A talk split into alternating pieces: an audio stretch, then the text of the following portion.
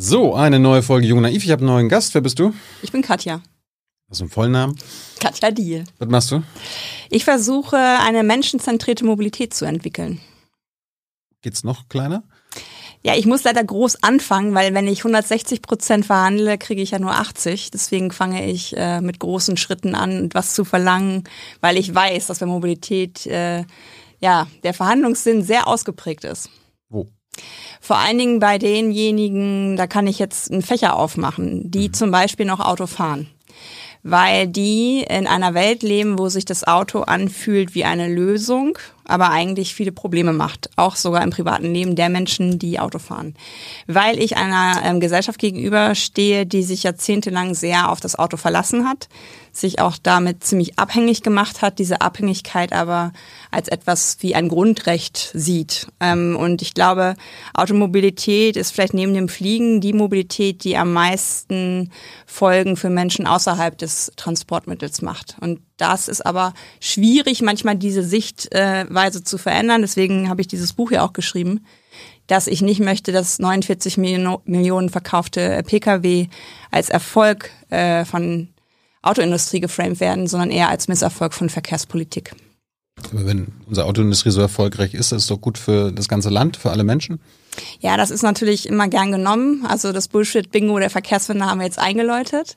Ähm, ich frage mich halt, ist eine, eine Branche mit einem Produkt, ähm, wo so viel Geld reingegeben werden muss, ähm, erfolgreich? Oder ist das Ganze drumherum erfolgreich ums äh, private Pkw äh, gebaut worden? Also wir haben ja auch während der Pandemie gemerkt, dass da relativ schnell die Milliarden flossen. Gleichzeitig wurden aber an die AktionärInnen die Milliarden auch ausgezahlt. Also irgendwie war da ja was in Schieflage.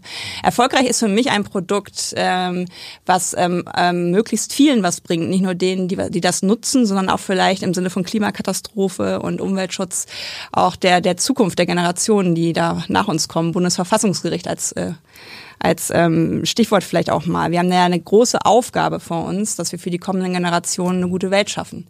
Und wenn da ein Produkt so viele ja, Probleme bereitet und dennoch nicht in dem Maße hinterfragt wird, ähm, dann habe ich damit ein Problem, es erfolgreich zu nennen. Zumal, wenn ich in die Höhle der Löwen gänge und sagen würde, ich habe hier zwei Tonnen Stahl, die bewegen sich 45 Minuten am Tag mit einer Person und ansonsten parke ich die in öffentlichen Raum. Na, Deal or No Deal. Da würden die wahrscheinlich auch sagen, komm noch mal rein, versuch das noch mal. Also das Produkt Auto ist, ist in dem Moment, wo es wirklich eine Lösung ist, weil keine Wahl da ist, gefühlt eine Lösung. Ich hätte aber lieber gerne die Wahlfreiheit. Also dass Menschen sagen, ich fahre Auto oder etwas anderes und sich dann auch für das andere entscheiden können. Aber Wahlfreiheit heißt auch, dass man sich trotzdem fürs Auto entscheidet. Das ist eine, eine politische Aufgabe. Also ich habe versucht, tatsächlich hinter Automobilität zu gucken, zu schauen, was, warum sitzen Menschen im Auto, obwohl sie es eigentlich gar nicht wollen, was fehlt ihnen. Ähm, und da waren die fünf Punkte, die sich daraus ergeben haben. Natürlich eine Verfügbarkeit. Also es gibt äh, Menschen in Deutschland, die konnten sich drei Monate lang mit dem 9-Euro-Ticket irgendwo hinstellen. In Mecklenburg-Vorpommern oder so. Da fuhr kein Bus, die konnten das nicht nutzen. Also das ist natürlich die erste Voraussetzung, dass wir überhaupt eine Alternative haben. Da haben wir aber auch wiederum selber für gesorgt. Allein nach der deutschen Wende 4000 Schienenkilometer abgebaut. Also nicht nur deaktiviert, sondern die sind physisch zum Teil gar nicht mehr da. Mhm. Und ähm, auch ich, äh, die ich zum Teil auf dem Land groß geworden bin, weiß, dass manche Buslinie irgendwann nur noch Schülerbuslinie war, also zweimal am Tag fährt. Das ist natürlich auch nicht gerade etwas, wo ich sagen würde, eine gute Alternative. Die Deutsche Bahn hat dieses Jahr erst verlautbaren lassen, keine Bahnhöfe mehr zu verkaufen. Das waren damals auch nochmal andere Nahversorgungsorte oder Orte, wo Mobilität stattgefunden hat. Also Verfügbarkeit, Sicherheit. Manche Leute sitzen nicht im Auto, äh, sitzen nicht auf dem Fahrrad, weil sie sich nicht sicher fühlen. Also ich habe auch äh, Bereiche in Hamburg oder Berlin, wo ich verstehen kann, dass Leute sagen, das tue ich mir nicht an. Bei meinen Lesungen vom Buch sind Menschen im Publikum, die sagen, ich habe eigentlich jeden Tag eine Nahtoderfahrung und das liegt nur daran, dass ich so schwach gemacht werde im Vergleich zu denen, die Auto fahren. Hm. Das kann Sicherheit bedeuten. Sicherheit kann aber auch bedeuten, dass ich in Hamburger Hauptbahnhof 22 Uhr aussteige und keinen Raum habe, wo ich mich hinsetze, um auf den nächsten Zug zu warten. Da siehst du Frauen, die so tun, als ob sie telefonieren, ähm, weil einfach die Sicherheit vor Ort kein, kein, ja, nicht, kein Widerhall findet, das Bedürfnis. Ich bin auch diejenige, die immer sagt, ich werde kein ähm, zwölf Sitze autonom fahren von der Reeperbahn nach Hause nehmen, wenn ich nicht weiß, dass eine Person an Bord ist um vier Uhr nachts, die für Ordnung sorgt. Ne? Also das autonome Fahren wird ja gerade sehr gepusht, ohne Personal. Ich habe aber durch mein Buch und die Recherchen gelernt, dass Menschen Menschen mögen Mhm. Und das Transpersonen ist ja heute leider auch ein, äh, der Malte ist ja leider verstorben, ähm, der junge Mann äh, aus, aus Münster. Das sind Dinge, solche Gewalterfahrungen treiben Leute ins Auto. Und das zeigt ja auch, dass Mobilitätswende, ich bin erst bei Punkt drei, Mobilitätswende ist der ganz dünne Lack. Wir brauchen eine gesellschaftliche Transformation. Hm. Vierter Punkt, ist du, bezahlbar. Das, das Interview geht, geht nur einige Zeit, brauchst jetzt nicht alles. Nee, ich finde, ich finde das nur, dass es, dass es halt, dass es halt klar wird, dass Menschen, die im Auto sitzen, nicht der Beweis dafür sind, dass ähm, du warst bei erfolgreich. Mhm. Und ich wollte natürlich beweisen, dass dem nicht so ist. Aber okay, stoppen wir an der Stelle. Gut, also deine Utopie einer guten Welt ist, dass es keine Autos mehr in eigener Hand gibt. Also dass ich kein Auto mehr besitzen muss, ja, dass ich befreit bin von dem Privatautobesitz, dass entweder Alternativen mir die Bedürfnisse ähm, erfüllen oder aber das Auto in dem Sinne zu mir kommt als Teil eines öffentlichen Personennahverkehrs. Hey Leute, politischer Journalismus muss nicht kommerziell oder öffentlich-rechtlich sein. Podcasts müssen nicht durch grässliche Werbung finanziert sein. Jung Naiv ist der beste Beweis dafür. Damit das so bleibt, unterstützt uns einfach finanziell. Danke vorab und jetzt geht's weiter ich meine, 2050 hat sich die ganze Welt verpflichtet, quasi klimaneutral zu sein. Das heißt, da müssten ja theoretisch alle äh, Verbrennerautos äh, von der Straße sein. Wie sieht denn in deiner Utopie die Verkehrs- und Mobilitätswelt aus in Deutschland 2050? Ich glaube, wir, das ist das auch was, was es glaube ich so schwierig macht. Äh, viele Dinge, die wir schon mal hatten, haben wir aufgegeben. Ähm, ich war ja gerade auf Interrail-Tour und habe mir angeguckt, wir machen das Paris, Barcelona, aber auch die baltischen Staaten. Und da geht's viel um diese 15 Minuten Stadt, was ja heißt, alle Dinge des täglichen Bedarfs rücken wieder an dich ran. Du hast äh, viele kleine Städte in der Stadt, du hast viele kleine Dörfer in der Stadt und du hast aber auch im ländlichen Raum wieder eine Nahversorgung, die dir ermöglicht, ähm, zu Fuß, mit dem Fahrrad, öffentlichen Verkehr die Dinge ähm, zu erledigen. Und da haben wir natürlich viele Probleme gleichzeitig, weil Dadurch, dass ich sowohl Stadt als auch Land kenne, weiß ich, dass im ländlichen Raum auch manches darauf ausgelegt ist, dass die Menschen ein Auto haben. Das wird schwierig sein, dass in der, in der, in der Zeit, die uns verbleibt, diese große Aufgabe, die du gerade genannt hast, äh, zu erfüllen, diese Erfordernisse auch wieder nach vorne zu bringen. Es geht nur mit großen politischen Entscheidungen. Ja, das ist ja logisch. Und ähm, ich berate ja in Österreich Leonore Gewessler, das ist die Klimaschutzministerin von Österreich. Die hat das Klimaticket ausgerufen. Die äh, legt ihre Infrastrukturmaßnahmen auf den Prüfstand. Ähm, wenn wir dann und dann klimaneutral werden wollen, bauen wir noch Autobahnen, bauen wir noch diesen Tunnel oder machen wir es eben nicht. Und ähm, das ist halt etwas, wo ich eine gewisse Sehnsucht auch ähm, als Radfahrerin und, und zu Fußgehende entwickelt habe, als ich jetzt in anderen Ländern war und gesehen habe, da gibt es Führungskräfte, die das ernst nehmen mit den Pariser Klimazielen. Jetzt habe ich trotzdem nicht verstanden, was jetzt deine Utopie 2050 Utopie, ist für eine deutsche Verkehrswelt. Meine Utopie beginnt natürlich in der Stadt weil da hast du eigentlich ganz gute Vorausgaben und äh, Dinge näher an dir ran, dran, als vielleicht in manchen ländlichen Räumen das der Fall ist.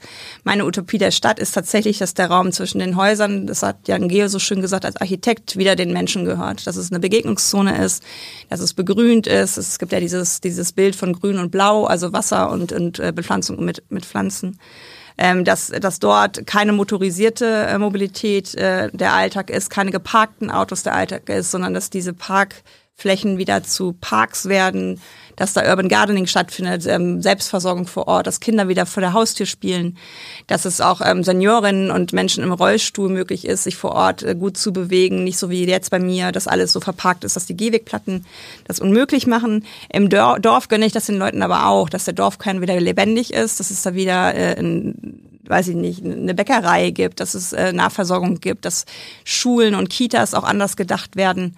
Also dass einfach die, die Möglichkeit, auf ein Auto zu verzichten, gegeben wird. Weil meine Utopie ist auf jeden Fall ein Ort, wo in größtmöglichem Umfang Menschen ohne Führerschein, das sind 13 Millionen Erwachsene in Deutschland aktuell, auch eine freie Wahl des Wohnortes haben und nicht gucken müssen, wie komme ich denn mit meiner Mobilität klar. Welche heutigen Verkehrsmittel gäbe es in deiner Utopie noch? Es gäbe alle, die es heute auch gibt. Verbrennerautos? Natürlich ist ja kein, das ist ja kein Verkehrsmittel. Also da, da würde ich den Antrieb austauschen. Nee, tatsächlich würde ich, würde ich ähm, behaupten, dass alle, das mu wir müssen nicht auf Hyperloop, Flugtaxi und was es dann noch für, für ähm, Lösungen gibt, warten. Wir müssen heute anfangen, hm. die, die, die, die, ja, die Weichen im wahrsten Sinne neu zu stellen. Ähm, ich denke, dass der große, das große Rückgrat ist natürlich der öffentliche Personennahverkehr. Also ich war gerade letzte Woche bei der DB Infrastruktur. Das sind die, die die Baustellen machen, die uns alle immer ärgern, wo wir alle immer drüber meckern, aber eigentlich diejenigen ja auch, die die Basis schaffen, dass die wieder gut wird. Wenn wir uns in die Augen gucken, müssen wir sagen, wir haben jahrzehntelang dieses Schienensystem marodiert. Da gibt es Stellwerke, da habe ich sogar noch dazu gelernt, zum Teil sogar noch aus den 20er Jahren. Es gibt Güterverkehre, wo einer mitfährt, als nimmt es mir jetzt nicht böse, wenn ihr, ich glaube, Gleisist oder so heißt das dann, der die Weichen stellt. Per Hand. Hm. Also es gibt den, der den Zug fährt und einer, der steigt aus und stellt die Weichen. Das ist Deutschland 2022. Das ist das riesig große Rückgrat, aber das ist in einem Zustand der 50er Jahre, würde ich mal sagen. Also das muss ganz schnell digitalisiert werden und äh, gehegt und gepflegt werden. Ähm, dann habe ich natürlich die nächste äh, Stufe, das, ist, das sind äh, die, die Grobverteilung, sage ich mal, mit den klassischen Linienbussen, mit den klassischen Metrobuslinien. Dann gibt es On-Demand-Rufbussysteme, wo ich sehr von überzeugt bin, ähm, dass das ein Lückenschluss auch im ländlichen Raum sein kann wie ich überhaupt glaube, dass äh, E-Scooter und Leihräder vielleicht sogar im ländlichen Raum noch mal mehr Sinn machen als in der Stadt. Und ich habe die Vorstellung, dass die Mobilitätslücken, die wir aktuell noch haben, so nach dem Motto, der Weg zur Haltestelle zum Bahnhof ist zu weit, dann geschlossen sind und dass Menschen die Möglichkeit haben, sich ohne eigenes Auto dann fortzubewegen. Gibt es irgendeinen Ort in Deutschland, wo deine Utopie schon Realität ist? Nein. Gibt es irgendwo in Europa einen Ort? Also ich habe tatsächlich ähm, auch in Europa nicht den Ort gefunden, also ich glaube auch nicht, dass das meine, meine Anspruchshaltung wäre, weil wir uns ja auf einen Weg machen, Jahrzehnte falscher Verkehrspolitik äh, umzudrehen. Ich hatte aber bei vielen Bahnhöfen, und das fand ich sehr interessant, das Gefühl, sofort auszusteigen mit meinem Faltrad und losfahren zu können. Und das ist selten in Deutschland der Fall. Meistens schiebe ich mich dann raus und gucke halt, wo darf ich hier überhaupt sein. Hier in Berlin gibt's ja diese Popo-reiten äh, Radstreifen. Auch ihr werdet besser, gar keine Frage. Auch wir in Hamburg werden besser. Aber in Tallinn zum Beispiel bin ich einfach gefahren und ich bin zur, zur Busstation, die anderthalb Stunden entfernt war, komplett auf Radwegen gefahren. Neben der Autobahn zum Teil. Neben der Autobahn gab es Radwege. Und das ist eine Art von Willkommensein, was ich so in deutschen Städten selten erlebe. Hm. Jetzt habe ich mich ja zum Beispiel dran gewöhnt, äh, individuell zu fahren. Dann muss ich mich mit keinen Leuten irgendwo in der Bahn auseinandersetzen oder im Bus. Riechen viele auch komisch und so. Also ich bin es gewöhnt, mein ganzes Leben immer alleine irgendwo hinzukommen, wenn wir auf dem Rad oder im Auto und so weiter. Das willst du mir wegnehmen. Kann ich dir ja nicht wegnehmen. Also es ist ja legal, was du machst.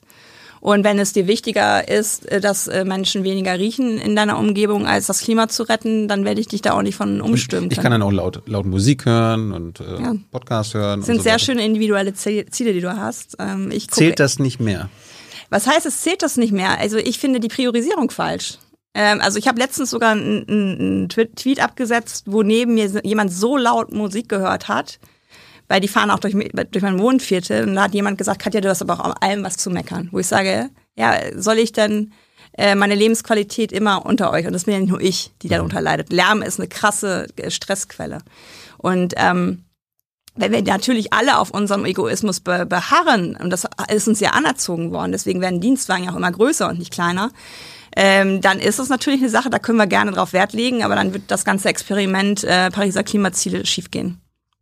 Ja, du nennst es Egoismus, ich, halt, ich nenne es halt Lebensqualität. Meine Lebensqualität äh, messe ich an der Lebensqualität von Menschen im globalen Süden und an zukünftigen Generationen. Okay. Äh, du hast die ganzen Themen jetzt ja schon angesprochen, die gehen wir gleich mal nach und nach durch. Fangen wir kurz mit dir an. Du wolltest dein ganzes Leben schon Mobilitäts Mobilitätsexpertin werden? Ich habe mein. Seit wann bist du es? Ach Gott als ob das so äh, ein Titel ist, den man an, an irgendeiner Uni erwirbt. Nee, ich habe tatsächlich für Nachhaltigkeit mich immer schon interessiert. Ich bin alt genug, schon mal auf kein Blut für Öl Demos gegangen zu sein. Also es wiederholt sich ja gerade auch relativ viel, was schon mal in den 90ern äh, passiert ist. Nachhaltigkeit war immer ein Thema. Ähm, aber dieser Fokus auf Mobilität kam tatsächlich durch die Jobs, die ich nach dem Studium äh, angetreten habe. Also ich war ja in der Logistik, ich war bei Stadtwerken, Carsharing-Anbieter bei der ersten Privatbahn Deutschlands Nordwestbahn in Osnabrück. Und ich habe das erste, als ersten Job, die äh, Deutsche Bundesstiftung Umwelt hat ein Volontariat ausgerufen. Vorher war ich bei der DPA, Deutsche Presseagentur. Und da habe ich gesagt, okay, wenn das jetzt klappt und ich mich bewerbe und ich kriege diesen Job, dann gehe ich ins äh, echte Leben, in den Beruf, weil mein Prof wollte, dass ich über das proletarische Theater der 20er Jahre in Berlin den Doktor schreibe. Mhm. Über den Ursprung, nicht äh, über die Bertolt Brechts, sondern über Franz Jung. Der ist eigentlich als erster vielleicht sogar gemacht hat, aber ein schlechtes Selbstmarketing hatte. Und dann habe ich gedacht, okay, wenn ich das jetzt mache, dann interessieren sich noch genau acht Leute für das, was ich drei, vier, fünf Jahre jetzt hier recherchieren werde. Dann hat diese Bewerbung geklappt und das war wirklich spannend, weil ich von Biotechnologie, Umweltbildung, äh, Renaturisierung der ehemaligen DDR alle möglichen Themen begleitet habe. Was hast du vor dem Studium gemacht? Wie, wie warst du in der Schule? Wo, wo kommst du her? Ich bin geboren in Braunschweig Mhm. Bin da bis zum siebten Lebensjahr geblieben. Dann sind wir zwei, dreimal umgezogen äh, ins Emsland. Den Kulturschock, äh, mhm. denke ich immer noch so drüber nach, wie meine Eltern das überstanden haben, weil wir sind nach Aschendorf gezogen. Das waren, glaube ich, damals 4000 EinwohnerInnen. Aber ich hatte halt tatsächlich diese Kindheit, die ich Kindern von heute gönnen würde. Irgendwer klingelt, alle rennen los und Mama sagt, wenn es dunkel ist, seid ihr wieder zu Hause. So was bei uns auch noch. Und ähm, auch mal mit der Platzwunde zurückkommen, auch mhm. mal irgendwie Sachen zerrissen. Ähm, aber immer irgendwie, ich habe da ähm, gestern mit jemandem drüber gesprochen, der meinte, er, er fährt immer nach Spiekeroog mit seinen Kindern, ist er autofrei und die sind jedes Mal, das ist jetzt, weiß ich nicht, Grundschule, glaube ich, jedes Mal gewachsen im, im Sinne von, die haben was gelernt, im Sinne von, die waren autark unterwegs. Der sieht die sechs bis sieben Stunden nicht, meinte er, in Hamburg würde er es natürlich nicht wagen. Also das ist schon, was, was cool war auf jeden Fall. Warum sind deine Eltern Ems, ins Emsland gezogen? Mein Papa hat Finanzämter geleitet, als er noch. Ähm, ah ja. Hm, ich habe immer gesagt, er ist Beamter, weil ich wusste, Finanzämter sind nicht so beliebt. Und ähm, ja, da hat er die Jobs halt bekommen, da Leitungsfunktionen zu übernehmen. Und, und Mutti?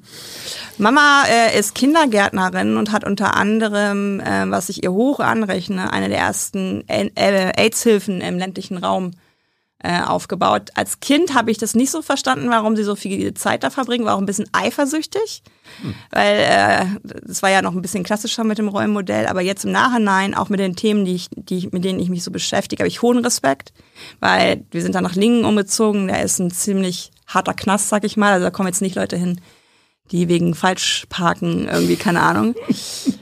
Äh, sondern eher Leute, die länger einsitzen und da, ähm, also es ist richtig cool, was, was sie da vorangebracht hat mit ein paar Leuten und auch mein Papa, wie er so mit schwulen Menschen äh, dann Kontakt hatte, auch als Berührungsängste und hinterher war das aber alles äh, fein. Also da habe ich richtig viel Facetten von Leben kennenlernen dürfen, ja. Habt ihr ein Familienauto gehabt oder habt ihr mehrere Autos gehabt? Immer Volkswagen. Ähm, Wegen Niedersachsen. Oder? Ja, war keine Ahnung. Ich glaube, ich glaube, das ist irgendwie. Äh, ein, ein oder zwei? Ja, nee, nee, immer nur ein. Ah ja. Angefangen mit einem äh, orangen Käfer, wo ich ähm, auch schon immer sage, vielleicht bin, da, bin, ich da sogar drin gezeugt worden und wo ich immer mich kotzbereit gemacht habe. Äh, in den 70ern gab es nämlich diese Schalen aus, aus Styropor, die so schwarz überzogen waren mit diesem orangenen Klapptisch. Und ich habe mich immer oberkörperfrei gemacht. Meine Eltern haben das auf der Autobahn dann im Rückspiegel gesehen und haben gesagt, was machst du da, Katja? Ja, ich habe mich kotzbereit gemacht, weil ich mich die erste Zeit immer übergeben habe. Also das war eins der ersten Worte. Die kleine Katja konnte. hat sich schon immer gegen die Autofahren Daher kommt gewehrt. das mit der Mobilitätsgeschichte. Das ist ganz Aha. bestimmt. Das war die innere Aversion damals schon. Nee, keine Ahnung. Ich glaube, das ist einfach, wenn ich mir so einen Käfer vorstelle, wo man als Erwachsene ja meistens auch nicht hinten drin sitzt, das ist wahrscheinlich einfach auch nicht so angenehm gewesen. Hm. Immer, immer nur ein Auto gehabt. Ja. Hast du dich mal gefragt, Mutti, die anderen haben, die anderen Familien haben mal zwei Autos? War nie Thema bei uns. Also bei uns war das Auto nie überhöht. Das war immer so ein, so ein Ding, was so lange gefahren wurde, auch Gebrauch gekauft wurde. Ah ja. Und das war nie, also ich, ich liebe meine Eltern auch dafür. Ich bin ja einmal im Monat bei ihnen und äh, diese ganzen geflickten Sachen. Wir haben so einen, so einen Weidenkorb, wo wir die Schmutzwäsche drin, da ist schon Blumendraht drum und so. Ich finde es super, dass, dass ich von denen das auch mitbekommen habe, dass man Sachen auch durchaus mal reparieren kann und äh, nicht immer den neuesten Kram braucht. Auch die, die, die Möbel. Äh, Papa hat mir letztens gezeigt, von seinem ersten Gehalt hat sich ein, ähm, eine Braunanlage geholt also ein Schallplattenspieler, mm. die es heute noch gibt. Also es sind so Sachen, wo ich so richtig gemerkt habe, äh, im Nachhinein, in der Reflexion natürlich, das merkst du ja nicht, wenn du so aufwächst, denkst du, das ist normal, dass die mir ja sehr viel mitgegeben haben, auch in Sachen Nachhaltigkeit. Also das Auto war kein Statussymbol. Nein. Wie, so, zum Beispiel, ich meine, bei mir, bei mir in der Familie, wir hatten, kommen DDR, hatten alle einen Trabi. Und nach der Wende war bei meinem Opa dann so, der hat sich alle drei, vier Jahre neuen Schlitten geholt. Und das musste dann auch immer entweder ein teurer Audi sein, ein teurer Mercedes. Westauto. Ja, mhm. und, aber ich meine, er verstand sich, glaube ich, in seinem imaginären Statussymbol als ja, ne, einer der dicken Männer in der Stadt und da muss man auch so einen dicken Schlitten fahren. Ja, ich kenne das natürlich und ich weiß auch äh, in bestimmten, ähm, ähm, ich habe mit Ali Mayodi einen, einen, Podcast aufgenommen, der noch rauskommen wird und der äh, meint auch, in der migrantischen Szene ist das auf jeden Fall auch noch Thema. Ne, das ist so ein Zeichen von angekommen sein, weil das muss man ja auch, das ist ja das, wo ich immer sage, da habe ich auch nichts anzubieten. Wenn das mehr ist als Mobilität, das Auto, dann wird es echt schwierig, da ein Substitut zu finden. Weil das ist ja etwas, wo ich als erstes zeige, ich bin angekommen, ich habe einen Job, ich habe ein Auto.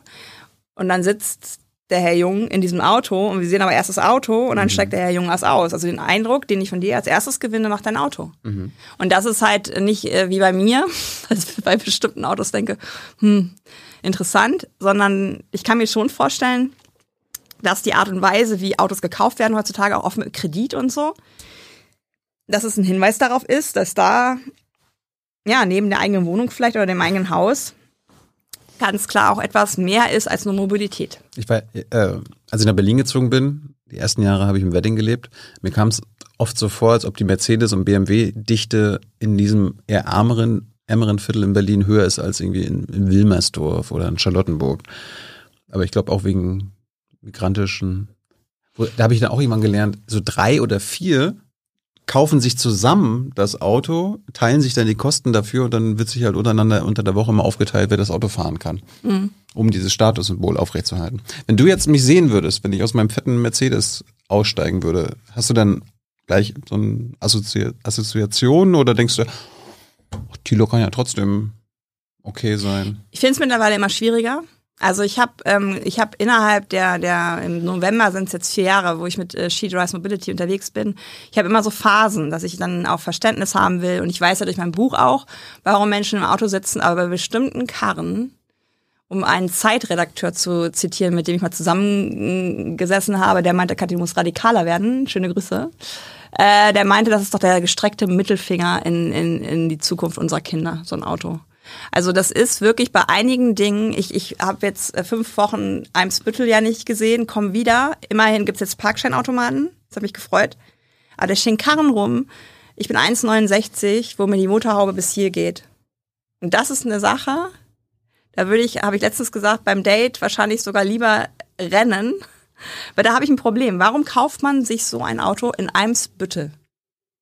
Gold war es zu dem, also so Gold. Goldmetallic. Ja. Ah ja, ja so ein, so ein Geländewagen von äh, Mercedes. Ich wollte mir jetzt so ein, auch so ein SUV holen. Man, man sitzt halt ein bisschen höher, man, man sieht halt mehr. Mhm. Ist doch ein Argument. Ja, für alte Männer bin ich voll bei dir. Ja, so alt bin ich noch nie. Ja, eben. Wäre es denn okay, wenn ich dein Audiobuch im Auto höre? Was kommen denn jetzt für, für Fragen? Also, ähm, Fällt mir gerade ein. Ja, ich, ist jetzt ein anderes Thema, aber ich habe mich letztens auch viel mit Leuten gestritten bei Twitter, die gesagt haben, wenn du das und das nicht tust, bist du keine Klimaaktivistin. Dann habe ich immer so gesagt, wir haben so viele Leute, die gar nichts tun. Also wenn du zum Beispiel in deinem SUV sitzt, mein Audiobuch hörst, äh, bei Sea-Watch arbeitest und, und keine Ahnung, äh, äh, Tiere rettest. Also das ist ja nicht nur das Auto. Aber in dem Moment, wo ich dich sehen würde, da bin ich ganz ehrlich, habe ich ein Klischee, natürlich. Das, natürlich habe hab auch ich Schubladen. Wenn halt so ein Typ mit einem Porsche wieder mal so nah an mir vorbeifährt, dass der Außenspiegel an meinem ähm, Ellbogen umklappt und ich wieder denke, 1,50 Meter waren das wahrscheinlich nicht, mit denen du mich eigentlich überholen musst. Und mhm. er nicht stehen bleibt und dann fährt dieser Porsche und dann habe ich natürlich in dem Moment Porsche und nicht, ähm, ja, der hatte, der hatte ein Auto dabei. Ich werde einfach dein, dein Buch einfach im, im Fetzerbrett liegen lassen oder so bin, bin nur kurz zum Bäcker. Genau. Nur fünf Minuten. Und, Warnblinker an. Ja, ja. Und mhm. Ist zwar ein SUV, aber dafür lese ich Katja Deals Buch. Ja, ja, genau. Wie bist du damals zur Schule gegangen? Äh, also gekommen? Ich war nie Schulbuskind. Aha. Weil wir immer ähm, relativ nah an den Schulen gewohnt haben. Ich war viel zu Fuß und mit dem Rad unterwegs. Und ich habe auch im Nachhinein so diese Phase auf dem Land, wo man schon auf Feten darf, aber noch kein Auto hat. Äh, da muss man auch mal ehrlich anerkennen, dass man ganz schöne Strecken gefahren ist. Mhm wo man heute sagt, würde ich wahrscheinlich nicht machen. Mittlerweile vielleicht sogar wieder. Aber interessanterweise sind da sogar ähm, nicht alle ins Auto gekippt. Also da gab es immer eine Person, die, die hatte dann ein Auto. Es war ein ähm, Moos, Grün, Blau, Metallic Jetta. Diese Dinger, die vor und rückwärts genauso gleich aussehen. Wo wir immer für fünf Mark auch getankt haben, ne? manchmal auch liegen geblieben sind, weil es zu wenig war. Hm.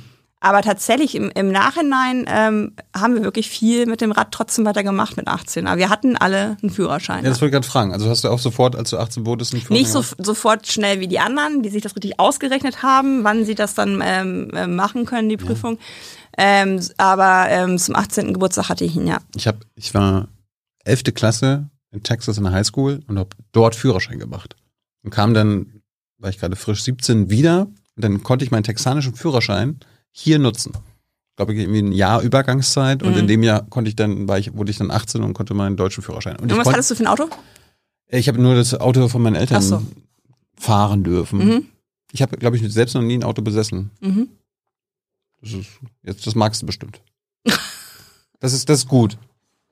Lob mich doch mal. Ja. Ja. Ja. ja. Ich, ich mache doch nicht alles falsch. Nein, das stimmt nicht. Nee, tatsächlich ist das wirklich was, ähm, wo ich auch merke, ich habe zum Beispiel, fällt mir bei, bei dem, was du gerade erzählst, auch ein, ich habe auch äh, Carsharing in, in Hamburg viel genutzt bei einem bestimmten Autokonzern. Und die fingen an, ich habe immer den Smart benutzt, weil ich einen Use Case hatte, Katzenstreu. Mhm. Ne? Katzenstreu in großen Mengen, das kriegst du auch auf dem Rad nicht mit. Und dann fingen die an, in diese, in dieses System SUVs einzuspeisen. Und meine letzte Fahrt mit diesem Carsharing-Anbieter war in einem SUV, 20 Minuten schon immer so um ein Viertel ge gecruised, tausend gefühlt, tausend ähm, Dinge, die piepten, tausend Dinge, wo Bildschirme angingen. Und da habe ich, und wer mich kennt, weiß, dass mir ein Zacken aus der Krone gebrochen ist, einen Typen gefragt, kannst du mir mal helfen, mich einweisen? Ich wusste nicht, wie ich diese Karre packe, weil die viel zu groß war. Und ähm, da habe ich gemerkt, vielleicht wollen die doch nicht, dass das Auto weniger wird, sondern eher ihre Autos auch zeigen, weil der Smart war sehr viel praktischer. Okay, hast du das mit Carsharing sein gelassen und die Katzen abgegeben? Ja. Muss konsequent sein. Hm. Was wolltest du nach der Schule machen? Warst du eine gute Schülerin? Nö, mittelmäßig. Ähm, nicht, nicht, nicht schlecht. Papa ähm, saß letztens neben mir am Küchentisch und ich habe irgendwas getippt und dann haben wir irgendwie darüber gesprochen, was ich jetzt so mache. Und dann hat er zu mir gesagt, wenn du damals schon so fleißig geworden gewesen wärst wie jetzt, dann wärst du eine Einserschülerin gewesen. Ich so, dann wäre ich aber jetzt nicht, wo ich jetzt bin, Papa. Ähm, was wollte Papa, dass du, was du wirst? Beamte? Ach, was Vernünftiges, natürlich. Also in der Zeit, wo ich eine Abteilungsleiterin war oder so, finde ich aber auch normal bei der Generation, aus der meine Eltern stammen, dass das halt was ist, womit sie was anfangen können. Ähm, ähm, dann war ich bei so fünf Monate, war ich jetzt zum Beispiel bei Vielmann, mit der Marke konnte man was anfangen. Da wusste man, Katja ist das und das. Und jetzt dann, als ich das äh, aufgehört habe, war es dann immer so, ja, Katja macht was mit Mobilität. Also das ist ja was, wo, wo dieses, diesem Angestellten-Dasein denken und so weiter ja auch dann irgendwie nicht funktioniert. Ach nee, meine Eltern wollen immer, dass es mir gut geht. Ich glaube, das ist das wirklich dein, dein, dein Wichtigstes, dass sie, die hatten schon auch einen Leistungsanspruch, mhm. weil natürlich Papa und ist eine ganz klassische Nachkriegsgeneration und Mama ähm, ist aus der DDR geflüchtet zum Beispiel. Also das sind auch so Geschichten, die ich da äh, mitnehmen durfte.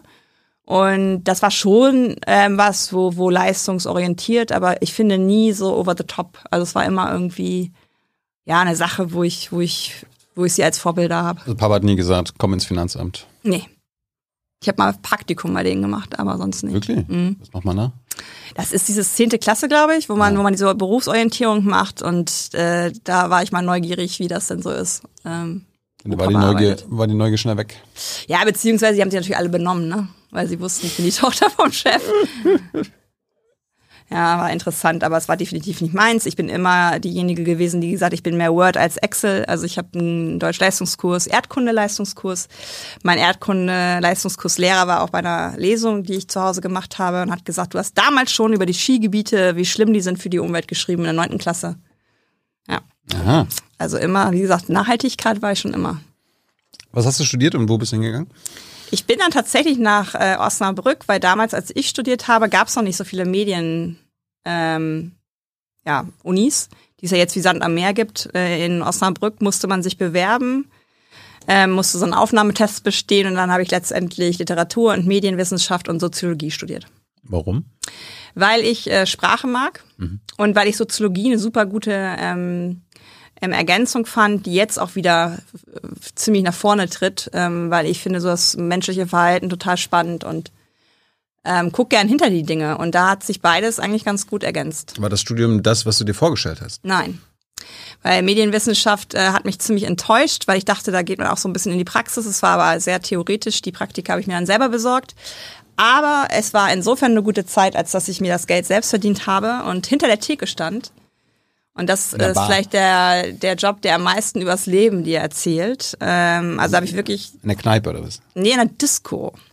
Im Hyde Park in Osnabrück. Der Disco. In einer Indie-Disco sozusagen. Und da, das, da hast du fürs Leben gelernt. Ja, weil du einfach die, die unglaublichsten Leute erstmal hinter der Theke hast, die dir äh, Geschichten erzählen können von damals Rock'n'Roll und so. Aber auch vor der Theke. Und ich habe, ähm, ja, weiß ich nicht, dadurch glaube ich auch, also ich, das ist bei allen Jobs, die ich vielleicht auch so hatte, immer so eine gewisse Neugier auf Leute und was man von denen so aus ihrem Leben so mitnehmen kann. Da haben ich sag jetzt mal äh, Menschen, also ich habe Prostituierte kennengelernt, Freier kennengelernt. Ich habe Leute, wenn die Polizei kam, die dann rannten und äh, Autoradios in in Mülleimer taten. Also ich habe ein sehr buntes Publikum einfach kennengelernt. Hm.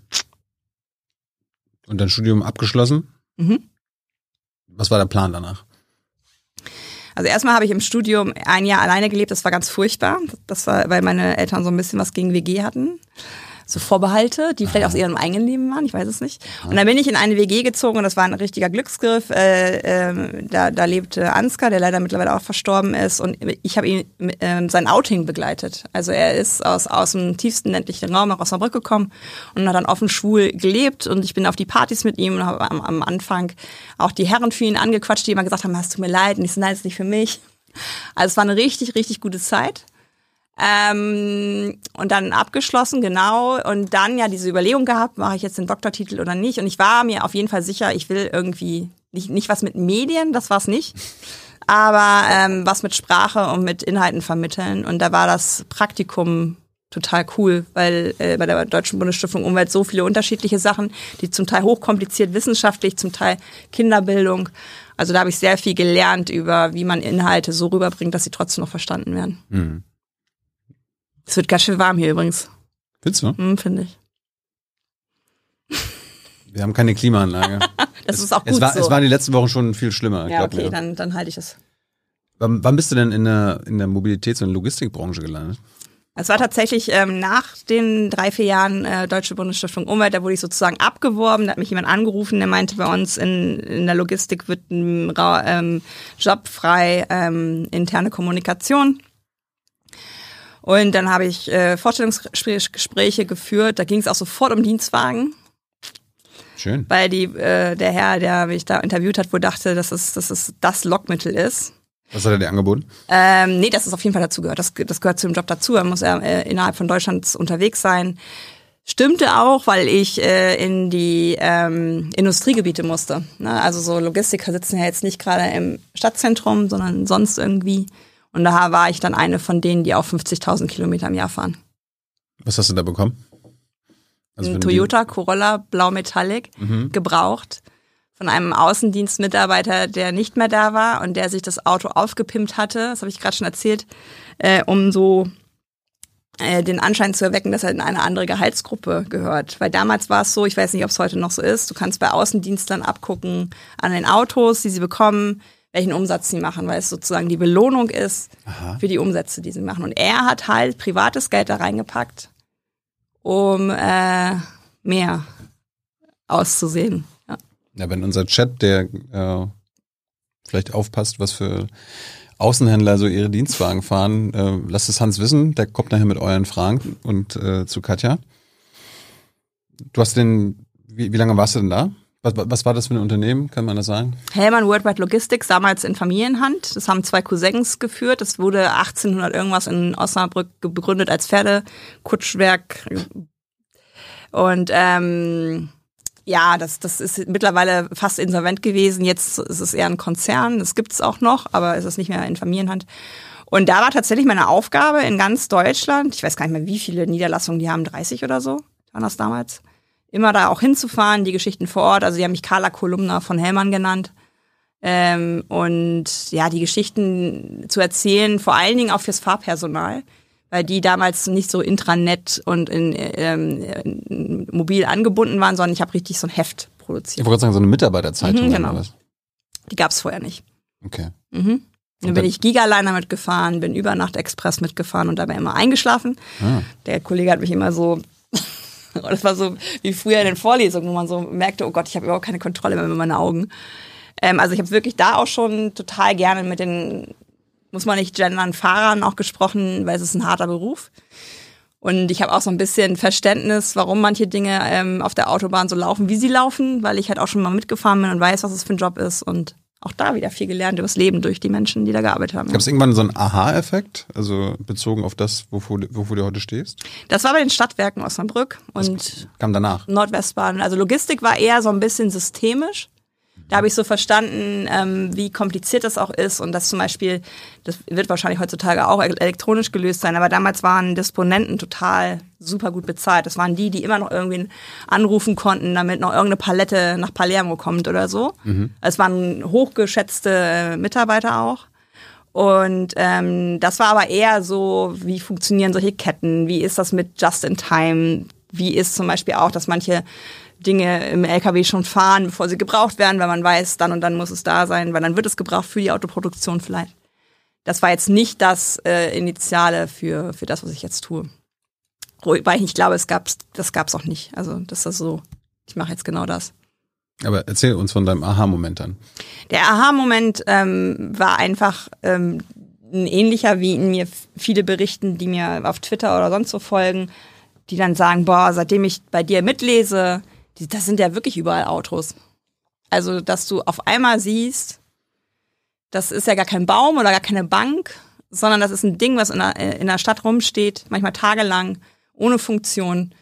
Und was wir aber so viel, dem wir so viel Rechte abgegeben haben. Also das war irgendwann, weiß ich nicht, irgendwann auf dem Rad wahrscheinlich, dass ich gedacht habe, warum darf das eigentlich? Warum ist das so? Warum bin ich so viel weniger wert und andere, die sich noch nicht mal selbstbestimmt äh, bewegen können, weil sie Behinderungen haben, noch weniger? Also ich habe immer den Antrieb gehabt und es ist traurig, dass wir die Klimakatastrophe brauchen, um Mobilität zu verändern. Ich habe immer den Antrieb gehabt, ähm, Wahlfreiheit zu haben, dass es allen Menschen mit der Mobilität gut geht. Ähm, ich habe letztens an so einer Straße in Hamburg ähm, gestanden, wo jetzt nicht gerade Menschen mit gutem Einkommen leben, wie laut das da ist, wie es da stinkt und was wir diesen Menschen auch zumuten, die sich diese Mieten noch leisten können. Und das waren alles so, so einzelne Punkte, glaube ich, wo ich mich dann irgendwann so auf den Weg gemacht habe. Und je mehr ich reingeguckt habe, desto mehr habe ich gedacht, um Gottes Willen, was machen wir da?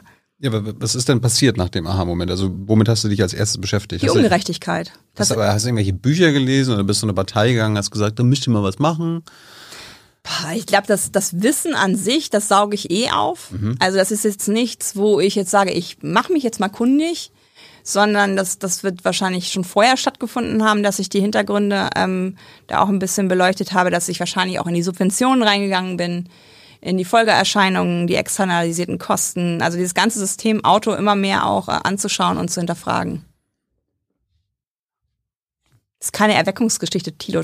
Sorry, es war einfach eine Entwicklung, wo ich aber da ist auch wieder ein Wellen, sehr rabiat und sehr radikal. Und dann wieder dachte, oh, jetzt muss ich wieder Vermittelnder werden. Und dann wieder gedacht, so kann es nicht weitergehen. Und dann kriegst du wieder das Bashing von links und sagst, du bist zu industriefreundlich. Und ich sage, ja, aber ich muss doch den Elektromotor zumindest nach vorne bringen. Nein, das darfst du nicht tun. Alle Autos müssen weg. Also das ist so, so mein Leben, wo ich das Gefühl habe, ich muss immer wieder, nicht ich muss, aber ich bin immer wieder dabei, auf die Kommunikation zu achten. Wie reagieren Menschen auf Dinge, die ich sage, auf die Dinge, die ich schreibe? Und äh, warum ist an einem Tag von der Katja Diel so ein komplett diametrales äh, Bild im Raum? Gib uns doch mal ein paar Beispiele. Also wo, wo hast du gelernt, dass äh, in dem, was du sagst, Menschen nicht so reagieren, wie, wie du ger damit gerechnet hättest? Ich rechne gar nicht mit, mit wie Leute reagieren. Ich, ich wundere mich manchmal nur. Ähm, Worüber hast du dich gewundert? Also ich habe mich gewundert zum Beispiel, ähm, dass ich bestimmte ähm, Vorträge gehalten habe und unter anderem auch, und das fand ich ehrlich gesagt ein Geschenk, vor über 100 Mitarbeitenden von VW. Die haben mich so zu so einem internen Kreis virtuell eingeladen und dann hieß es, äh, ja, siehst du, ah, wussten wir doch. Das, das, das, die, die ist gar nicht Aktivistin, die redet ja sogar mit dem Feind. Als ich das Buch geschrieben habe, hieß es, ja, siehst du, jetzt hat sie dreieinhalb Jahre bei Twitter hier eine Aktivistin gemacht. Was will sie? Bücher verkaufen. Ich glaube, du bist gut genug informiert, wie reich man mit Büchern wird. Es ist einfach unermesslich pro Buch. Darum schreibe ich keine. Und das waren echt so Sachen, wo ich so dachte, ja cool, äh, musste wieder lernen, ähm, choose your fights. Ne? Also es wurde wirklich ähm, mir übel genommen, dass ich mit der Arbeit, die ich tue, Geld verdienen möchte. Ähm, es wurde mir übel genommen, mhm. ähm, dass ich ähm, dieses Buch geschrieben habe, es promote. Es wird mir übel genommen, dass ich auf die Lesereise gehe. Ich soll doch besser das von zu Hause aus machen. Wenn ich auf Lesereise gehe, verbrauche ich doch CO2. Stimmt. Vielleicht musst du mit irgendeinem Autokonzern so einen Deal machen. Deal, ähm, bei, für jedes neu, verkaufte, neu verkaufte Auto liegt dann noch ein Buch von dir im, beim Abholen oder so. Das wird bestimmt funktionieren. Bist du denn eine Aktivistin? Ähm, pff also ich habe heute wieder ähm, eine Vorbereitung zu einer, zu einer ähm, Keynote, wie es so schön heutzutage heißt, einen Vortrag mit einem Kunden gesprochen, der auch wissen wollte, wie, wie soll man dich denn bezeichnen? Und ähm, Aktivistin ähm, bin ich ähm, in dem Sinne, dass ich hoffentlich Leute aktiviere. Ich weiß aber, und das finde ich schon auch ein bisschen seltsam, dass es in Deutschland einen sehr kritischen Blick auf aktivistisch gibt. Also wenn ich zum Beispiel in einem Zeitungsartikel als Aktivistin bezeichnet werde, gibt es Leute, die drunter kommentieren, na, das muss ich ja gar nicht weiterlesen. Was kann die denn schon? Mhm. Die ist ja Aktivistin. Mhm. Und dann denke ich mir immer so, es ist schon interessant, dass, dass meiner Meinung nach die meiste Bewegung und Veränderung gerade auf Aktivistinnen ähm, liegt. Zum Beispiel Menschen wie Science Rebellion, also auch Menschen, die wissenschaftlichen Hintergrund haben, aber in diesen aktivistischen Part wechseln. Ähm, ich bin mit dem Begriff total fein. Ich achte aber durchaus, das gebe ich gerne zu, wo ich ihn anwende, weil ich weiß, da gehen Türen zu. Das ist genauso, wie ich irgendwo reingehe und sage, feministische Verkehrswende. Dock, dock, dock, dock, dock, dock, dock, gehen die Türen zu. Weil da ist Feminismus drin und Verkehrswende. Und Feminismus ist ja gegen Männer und Verkehrswende gegen Autos. So ist es aber nicht. Ja. Wir haben dich als Mobilitätsexpertin angekündigt. Ja, das ist sehr schön. Damit kannst du leben. Damit kann ich richtig gut leben, ja.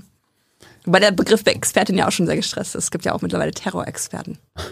Bevor wir jetzt über ähm, die einzelnen Punkte reden, ähm, gibt es dann irgendeine Haltung, irgendeine Position, die du heute hast, die du, keine Ahnung, vor zehn Jahren oder vor fünf Jahren nicht hattest, beziehungsweise was du irgendwie hm, von damals jetzt nicht mehr forderst?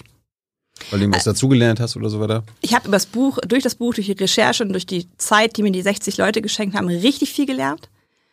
Ähm, das war zum Teil auch richtig emotional, ähm, weil die Leute mit dem Gespräch erst gemerkt haben, in welchem Abhängigkeitsverhältnis sie stehen. Wir, müssen kurz sagen, du hast äh, für das Buch mit 60 Leuten über Mobilität geredet.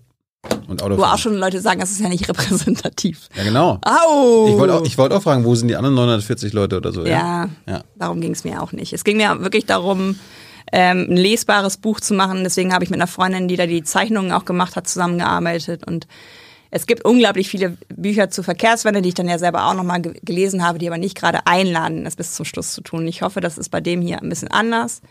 Ähm, was hast du jetzt gefragt? Ja, ähm, Ach, was ich verändert habe, genau. Welche Haltung sich verändert hat? Ja, ich habe tatsächlich einen anderen Blick auf, auf Leute, die im Auto sitzen. Ähm, ich habe einen anderen Blick auch, ähm, was mich nochmal richtig geschärft hat, ähm, war die Daniela äh, in Armut leben, die mir richtig nochmal, also ich wusste schon durch durch die, durch die Parameter sozusagen, dass ähm, Armut und Auto sich nicht gut verträgt. Mhm. Dass ähm, arme Menschen auch den geringsten Autobesitz zum Beispiel haben. Aber sie hat als äh, Mutter von vier Kindern mir nochmal ganz anders vor Augen geführt, dass ähm, Auto auch ein unkalkulierbares Mobilitätsbudget ist. Beim Öffi-Ticket zahlst du am ersten des Monats einen bestimmten Betrag und dann fährst du einen Monat. Und beim Auto hat sie mir gesagt, ich habe natürlich keine neue Karre, ich habe eine alte Karre Reparaturen, Spritpreise und so weiter. Und dass sie, das sagt sie ja im Buch auch, am Ende vom Monat äh, tanken muss, weil die Kinder sonst nicht zur Schule kommen. Mhm. Aber die da darunter zum Beispiel sowas wie Ernährung leidet, weil sie dann die billigeren Lebensmittel kauft. Also sie hat mir nochmal richtig plastisch gemacht, äh, äh, was, es, was es bedeutet, äh, arm zu sein. Was noch, auch nochmal richtig viel plastischer für mich geworden ist, ist das Mobbing in Deutschland, wenn du keinen Führerschein hast du kriegst bestimmte Jobs nicht, obwohl du kein, also du fährst ja nicht ins Büro, sondern dir wird einfach, wenn du sagst, ich habe keinen Führerschein, wirst du angeguckt nach dem Motto, warum nicht? Das war mir auch nicht so bewusst, weil ich einen Führerschein habe, konnte mich da keiner mobben sozusagen. Aber da waren Leute in meinen Lesungen, die haben da richtig berichtet von ihren Erfahrungen. Ich habe gedacht, das kann eigentlich nicht sein, dass man in Deutschland nicht sagen darf, ich möchte kein Auto fahren. Und alle sofort fragen, warum? Wenn du wüsstest, wie oft ich mir schon gewünscht habe, dass mein äh, Buddy, mit dem ich die Junge Naiv gegründet habe, Tyler, äh, wie oft der einen Führerschein gebraucht hätte, weil immer wenn wir im Ausland irgendwo sind, wer muss fahren? Wer, wer, wer kann immer auf dem Beifahrersitz sitzen und schlafen? Ja, ja, Tilo mobbt mich. Siehst du, geht schon los. Das ist kein Mobbing, das ist einfach ein Wunsch, den ich. Du callst ihn öffentlich out, das ist Mobbing. Das ist Mobbing, genau. Ja. Also bleib bitte führerscheinlos. Glaub, du hast ja einen Fahrer. Das, das wird sich, glaube ich, nicht ändern. Steigen wir mal ein. Äh, lass uns mal als am Anfang über die Privilegien von AutofahrerInnen sprechen. Was hat man für ein Privileg als Autofahrer? Das ist natürlich in einer Welt, in der die Privilegien relativ manifestiert sind, relativ schwierig, darüber zu sprechen, weil alle, die diese Privilegien nutzen, sie so in ihr Leben eingebaut haben, ähm, dass es sich wie ein Recht auf anfühlt. Also das ist, beginnt damit, dass du in Deutschland die Regel hast, du darfst überall parken, es sei denn, es ist ver verboten. Finde ich eine sehr interessante Regel. Also, dass es wirklich einfach überall erlaubt ist, es sei denn, es ist verboten. Und das Parken meint ja auch nicht gerade andere Fahrzeuge, das bezieht sich auf Pkw. Wie würdest du dir wünschen? Äh, dass eigentlich bestimmte Bereiche äh, keine Parkzonen mehr sind, sondern wieder Menschenzonen. Also ich finde tatsächlich, ein Auto hat total viel Sinn, wenn es gefahren wird, wenn es geteilt wird. Aber sobald es steht, ist es ja einfach nur totes Material. Er hat keine Funktion und nimmt ziemlich viel Raum weg. Zwölf Quadratmeter ist ein ist ein Parkplatz groß, äh, gibt's in manchen Bereichen von Hamburg noch umsonst. 12 Quadratmeter ist manches Kinderzimmer nicht groß und da zahlst du locker 500 Euro mittlerweile für. Mhm. Da ist ja irgendwie ein Missverhältnis drin.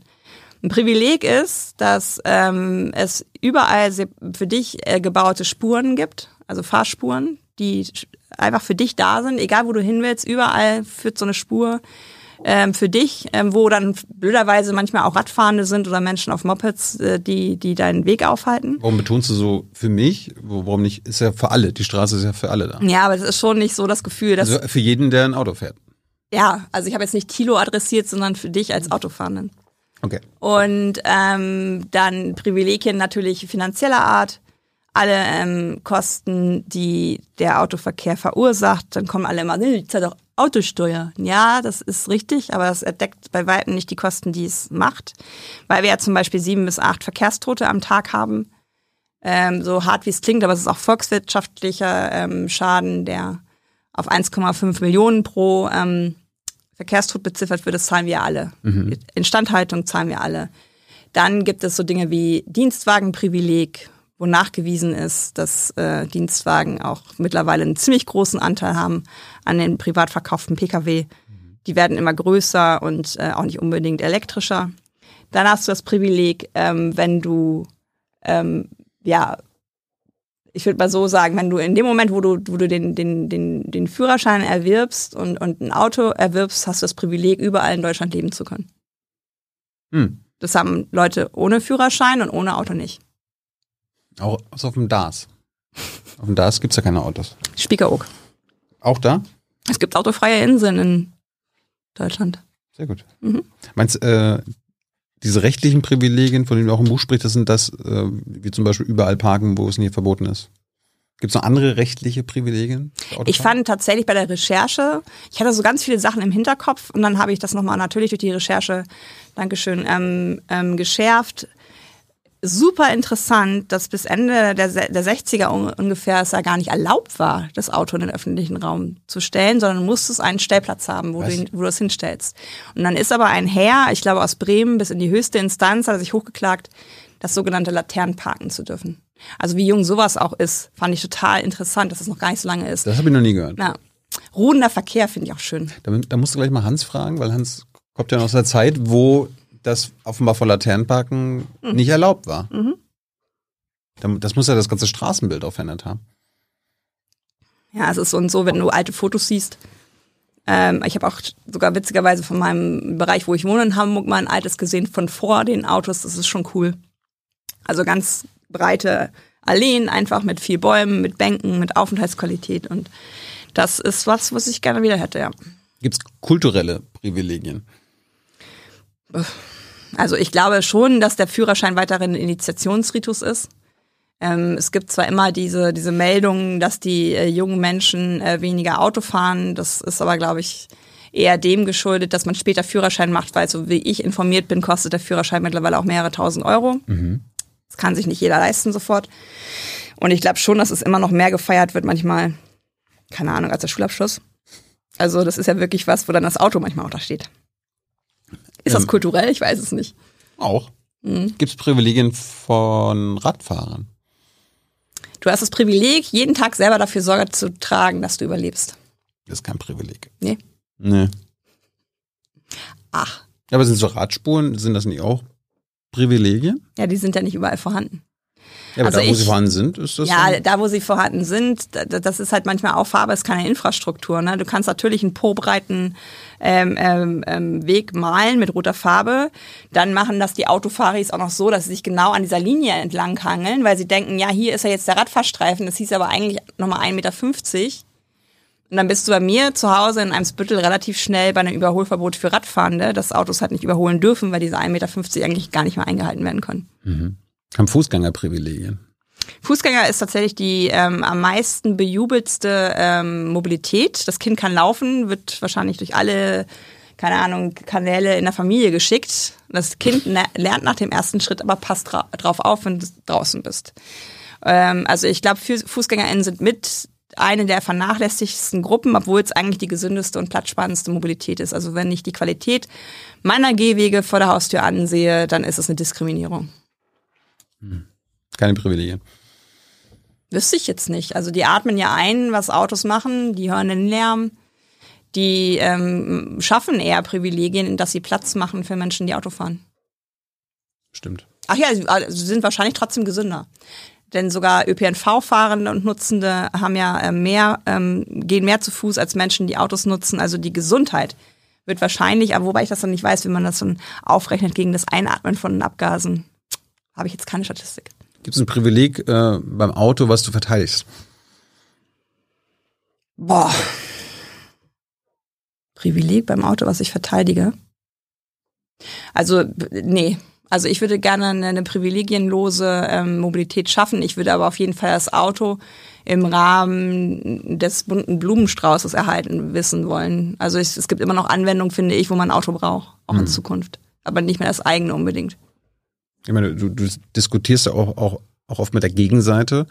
Äh, Gibt es irgendwie so, hast du jetzt irgendwelche mit den Jahren gute Argumente gesammelt gegen deine Vorstellung deiner, deiner Utopie, wo du sagst, ah, das ist mal das beste Argument, was von denen kommt. Kann ich zwar irgendwie entkräften, aber das ist immer das Beste, das Stichhaltigste, was viele äh, Skeptiker und Skeptikerinnen dann immer so, ah, stimmt aber auch. Also ich fände es cool, wenn Leute einfach sagen, ich will nicht. Das würde mir sehr viel Arbeit erleichtern. Was sie aber meistens tun, ist mit irgendwelchen Scheinargumenten kommen, wo ich mich dann natürlich auch mit beschäftige.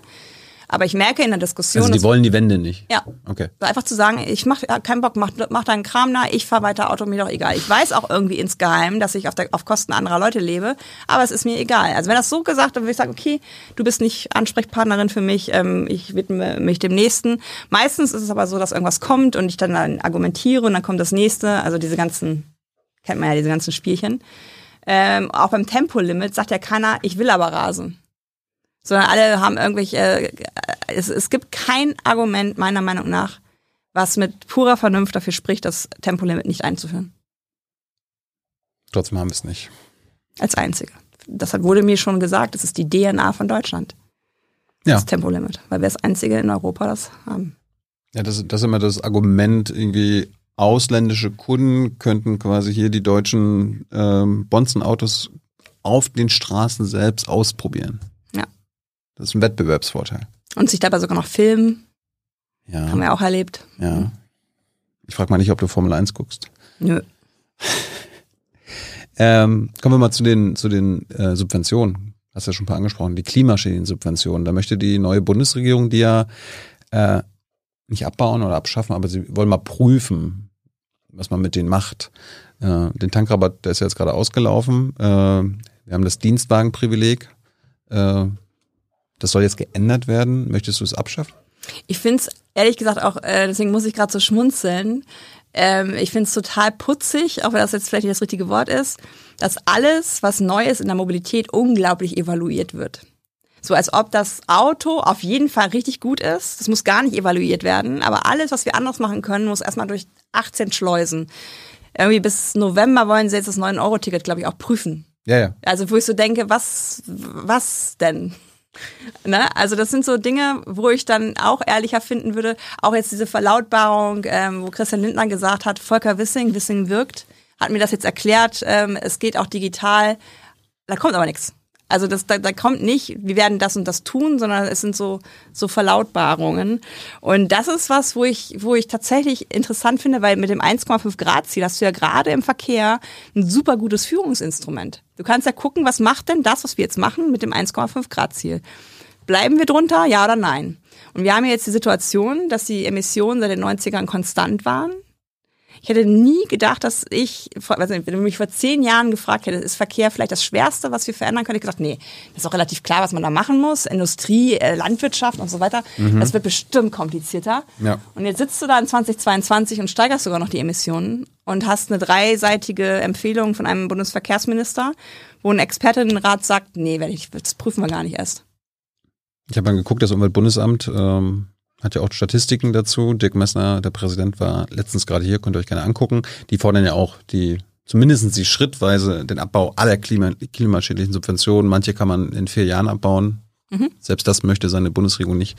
Aber es gibt äh, interessante Zahlen. Ähm, da heißt es, die direkten CO2-Emissionen der privaten Haushalte im motorisierten Individualverkehr, also die, die ein eigenes Auto haben, sind im Zeitraum von 2005 bis 2018 tatsächlich um acht Prozent gestiegen. Ja. Also es gab, gab glaube ich, immer noch kein Jahr, wo wir das mal, äh, wo das mal runterging, außer in der Pandemie, wo die Leute dann zu Hause sein mussten. Da haben wir das Klimaziel gerade so eben erreicht, obwohl fast die Mobilität eine Zeit lang stillstand. Ne? Also genau. das ist schon interessant. Und das ist ja auch der gleiche Zeitraum, wo mehr Diesel verkauft wurden als Benziner und Diesel braucht ja eigentlich äh, oder stößt weniger CO2-Emissionen aus, führt aber nicht dazu, dass wir weniger Emissionen haben, weil äh, das UBA sagt auch, Einsparungen, Einsparungen durch den technischen Fortschritt beim Fahrzeug- und Motorenbau wurden durch gegenläufige Faktoren wie den Trend zu höher motorisierten und schweren Fahrzeugen mit verbesserten Ausstattungsmerkmalen teilweise kompensiert. Mhm. Tja. Wir haben immer größere Autos, in denen immer weniger Menschen sitzen, die sich immer weniger bewegen. Aber es ist auch das Effizienzproblem, oder? Also klar, es wird alles. Ähm, also ich frage mich halt, wo dieser Markt ist, der da regelt. Also mittlerweile habe ich die These, dass, dass, dass, ähm, dass das Auto ja, der komplett... Markt, der Markt regelt doch, es wird immer noch mehr verkauft. Ja, aber auch nur, weil diese ganzen Rahmenbedingungen so geschaffen worden sind. Ich glaube, wenn der Markt äh, so geregelt hätte, dass es ohne Subventionen klappen müsste, ähm, dann stände das Produkt Auto schon ganz anders da. Und dann wären vielleicht zumindest die, die für diese 45 Minuten am Tag so nach dem Motto, ich habe zwar ein Auto, brauchst aber eigentlich nicht, vielleicht wären die schon weg. Hm. Ich glaube, beim Dienstwagenprivileg ist auch so irgendwie ein Drittel aller Neuwagen, die in Deutschland jedes Jahr verkauft werden, sind Dienstwagen. Und steigt immer mehr, ja. Steigt noch mehr. Ja, weil die Boni ja auch. Das ist ja, ich hatte heute eine Firma, da sind es, da gibt's Außendienstler. Die machen ihren Job ja mit, mit dem Dienstwagen. Wobei da auch die eine oder andere Fahrt sicher anders gemacht werden könnte. Die meisten kriegen aber tatsächlich ab einer gewissen Gehaltsstufe so ein Auto ja dazu. Weil es ja sowohl für den Menschen, der angestellt wird, als auch für die Firma ein sehr günstiges äh, Mittel ist. Und wenn man die äh, mal genauer anguckt, ähm, ich habe ja die Bundestagspetition mit Tino Pfaff auch eingereicht, ähm, da haben wir auch gesagt, sofortige ähm, Erlass, äh, ähm, alle Dienstwagen, wenn dann nur noch elektrisch. Äh, das würde 30 Prozent der Emissionen sparen weil Dienstwagen ja nicht gerade smart sind. Mhm. Und auch nur e- E-Dienstwagen, keine Hybriden. Nee, keine Hybriden. Mhm. Das ist kein Fan von. Ja, ich, ich, ich bin, das ist manchmal ganz lustig, da bist du dann mal so ein Panel auf den Mobility Days vom TÜV. Und dann wirst du eingeladen als die kritische Stimme. Und dann sagen dir die Guys äh, von der Autoindustrie, von der Zulieferindustrie und so weiter, das funktioniert immer noch nicht. Das war dieses Jahr. Das funktioniert immer noch nicht voll elektrisch, Frau Diel. Wir brauchen immer noch Plug-in-Hybride für bestimmte Anwendungen. Da habe gesagt, gerne, sagen Sie mir die. Konnten sie nicht. Weil mittlerweile ist die Reichweite für neuen elektrischen Autos völlig ausreichend. Ich glaube, der Pendelverkehr in Deutschland mit den, mit den Pkw, weiß ich nicht, da musst du, glaube ich, 30 Kilometer am Tag schaffen und die haben teilweise drei bis 400 Kilometer Reichweite. Also ich kann nicht gut rechnen, aber da kommst du schon ein paar Mal mit hin, voll elektrisch. Und dann zwingst du halt deinen Arbeitgeber entweder, dass sie vor Ort eine Ladesäule ähm, aufbauen oder du gehst zu seinem Supermarkt, wo ja auch äh, Ladesäulen entstehen, was ich sehe. Also das ist wirklich was, wo ich auch den VDA stark kritisiere, der immer wieder mit E-Fuels ankommt. Lasst uns diesen Weg beim Pkw voll elektrisch gehen, ähm, weil da machen wir uns zumindest in der Energieerzeugung unabhängig von bestimmten Energiequellen, die einfach ein Problem darstellen. Mhm. Eine andere Statistik ähm, kommt auch noch vom Umweltbundesamt, die Zahl der ähm, angemeldeten Pkw, gibt noch das Kraftfahrtbundesamt, aber das Uber sagt, äh, waren es im Jahr 2000 noch 532 Pkw pro 1000 EinwohnerInnen, äh, ist die Zahl mittlerweile im Jahr 2020 auf 580 angestiegen. Wir haben 2017 erstes Mal, das erste Mal ähm, ein Pkw je Haushalt geknackt. Und ich habe dir ja schon mal gesagt, 13 Millionen Erwachsene ohne Führerschein, 13 Millionen Kinder sind zu jung für einen Führerschein. Das sind schon mal 26 Millionen, die keine aktive Automobilität ausüben können. Dann gibt's äh, unter Menschen, die in Armut leben, ich glaube 45 Prozent haben dann nur ein Auto, weil sie sich das einfach nicht leisten können. Das ist ja drei bis 400 Euro im Monat. Und es gibt mittlerweile den Trend zum Dritt- und Viertwagen bei manchen Haushalten. Wärst du dafür, dass irgendwie meinetwegen gesetzlich geregelt wird, dass jeder, also jede Person in Deutschland maximal ein Pkw besitzen darf? Ich wüsste nicht, was dagegen spricht. Naja, Freiheit von Eigentum, oder? Äh, dann ist aber auch. Ich kann mir doch kaufen, was ich will. Ja, das ist schon richtig. Ich kann mir auch zwei Flugzeuge nee, nee, kaufen, ver, ver. Ach so, Entschuldigung. Ja, das, das, äh, verbieten würde ich es auch nicht, aber damit 200 Prozent Steuer oder keine Ahnung was. Also so teuer zu machen, weil wer sich das leistet, wird sich das eh kaufen. Aber ähm, dieses sehr, ähm, es gibt ja Länder, wo du zum Beispiel nur ein Auto äh, kaufen darfst, wenn du einen Stellplatz vorweist, wo du 200 Prozent oder 1000 Prozent ist es manchmal Steuern drauf zahlst.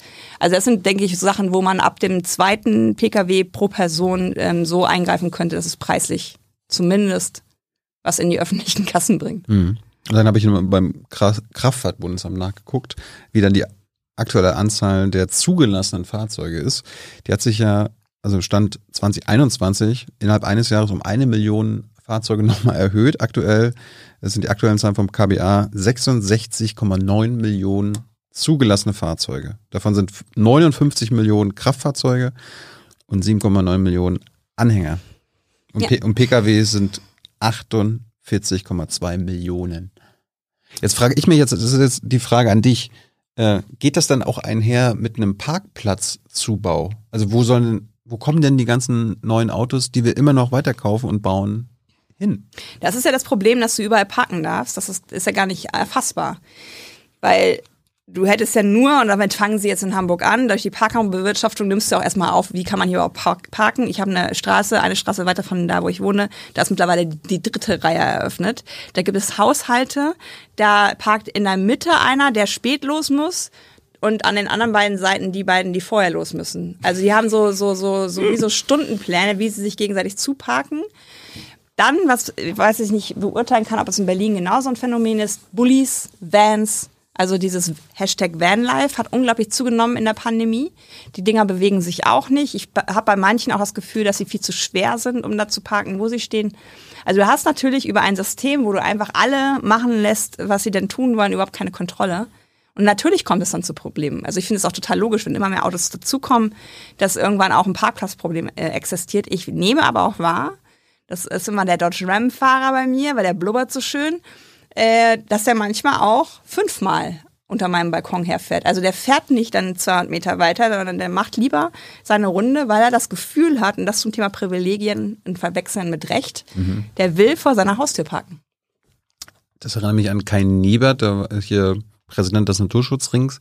Der hat sich aufgeregt, dass es äh, so billig ist, in Städten quasi dein, dein Parkplatz. Ich meine, du kannst ja auch als Anwohner, kannst ja hingehen und dann kriegst du eine Plakette und dann kannst du umsonst äh, in deiner Straße parken. Siehst du das auch als Problem, dass es zu billig ist? Ja, definitiv, weil es ist einfach sehr, sehr wertvoller Raum. Und ähm, es ist ja entweder kostenlos oder angefangen haben sie jetzt mit 30 Euro im Jahr. Und wenn du guckst, so ein, so ein Parkplatz muss ja instand gehalten werden. Der macht ja auch Kosten. Also einmal mit der Anlage, die man einmal macht, dass man da einen Parkplatz hat.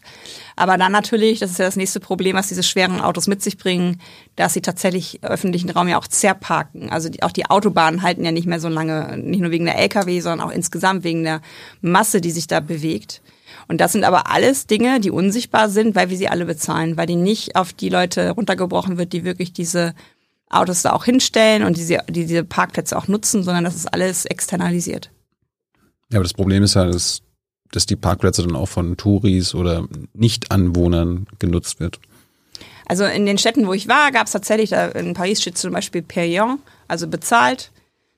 Da hast du sozusagen zugewiesen, das ist dein Parkplatz. Du bezahlst die Gebühr und das ist dein Parkplatz. Ähm, die haben auch in, in, in jedem Viertel ähm, Ladeinfrastruktur, die haben auch in jedem Viertel äh, Radaufstellanlagen und für so ähm, Kleinstmobilität alles sehr genau zugewiesen. Und Behindertenparkplätze auch. Also das, das ist mir auch positiv aufgefallen, dass es da unglaublich viele von gab. Und ich glaube, da, da musst du halt ran. Und alle anderen gehen halt in eine Quartiersgarage oder bringen ihr Auto irgendwo anders unter, aber eben nicht mehr direkt vor der Haustür. Aber ist es dann auch gerecht, irgendwie, keine Ahnung, diese Parkplätze sehr viel teurer zu machen? Das ist meine Lieblingsfrage, weil alle auch immer sagen, Frau Diel, Sie wollen uns jetzt Freiheit nehmen. Ne? Sie haben, wir haben doch das Recht auf Geschwindigkeit und dann der Faktor gerecht. Nee, nee, gerecht im Sinne von, können sich viele Menschen einfach vielleicht nicht leisten. Ja, aber was die aufs Auto angewiesen sind aktuell. Ist das jetzige System gerecht? Also das, das, was, was du fragst, setzt ja voraus, dass wir, was wir jetzt haben, ist gerecht. Nö. Also ich finde schon, wenn du diese Frage stellst, musst du dir auch die Frage stellen, wie ist der aktuelle Status quo? Ja, aber du, du kannst doch etwas ungerecht finden und dann aber hinterfragen, ob die Lösung dagegen gerecht ist oder nicht. Und irgendwie Parkplätze vielleicht super teuer machen. Ja, also ich, ich kann möglicherweise auch nicht gerecht sein. Ich glaube tatsächlich, dass, dass wir ähm, eine, eine, auf jeden Fall einen roten Faden haben. Das ist, ähm, was ich selber auch richtig krass erlebt habe, ist die Überhitzung von Städten. Die kommt unter anderem durch geparkte Pkw, durch die versiegelte Fläche, die sie bringen. Ich glaube manchmal dieses gerecht, das kann man natürlich, bevor man die Dinge ändert, erstmal ähm, ja, sozial gerecht meinst du ja. ja. Ja. Das kann man natürlich, finde ich, beachten und da kann man auch ein ähm, Augenmerk drauf legen, aber ich warne einfach davor, alles so zu belassen, wie es ist, weil ich habe in zwei Städten, in denen ich war, tagsüber nichts machen können. Es war immer über 40 Grad diese App äh, hat mich immer gewarnt, nur um 18 Uhr rauszugehen, weil sonst ist die Luftqualität zu schlecht. Ähm, und die haben natürlich im Süden diese zehn Wochen Ferien, wo sie in den Bergen sind oder, oder ähm, am Meer. Aber ich habe gemerkt, Leute, die sich das vielleicht nicht leisten können, wie sehr die wahrscheinlich gerade leiden. Und die sind immer da zu finden, draußen zumindest, wo du die, die ja. Beschattung hast. Aber mein Gedanke war eher so, bei dem Gerechtigkeitsaspekt, wenn es ums Finanzielle geht, dass sich natürlich genau diejenigen, die viel Geld haben und meinetwegen zwei, drei Autos leisten können, die können sich natürlich auch diese verteuerten Parkplätze dann leisten. Ja, das ist, so denen doch scheißegal. Ja, es ist so ähnlich wie, wie, ähm, wie vom Balkon klatschen und sagen, die Krankenpflegerin muss ja immer noch zur Arbeit kommen mit dem Auto. Ne? Anstatt dass die Löhne endlich hochgehen, dass dieser Job endlich, ähm, endlich ähm, auch anders anerkannt wird Reiche werden sich immer alles kaufen können. Das ist ja äh, auch schon jetzt der Fall. Also ich habe wirklich auch mit den Ohren geschlackert, hast du bestimmt auch gesehen, wie wenig Minuten die manchmal in ihren Learjets sitzen. Dass sie 17 Minuten fliegen, die Super Rich. Also dass sie wirklich ein krasses Problem erzeugen, weil sie halt wirklich, keine Ahnung, 40 Kilometer fliegen mit ihren Dingern.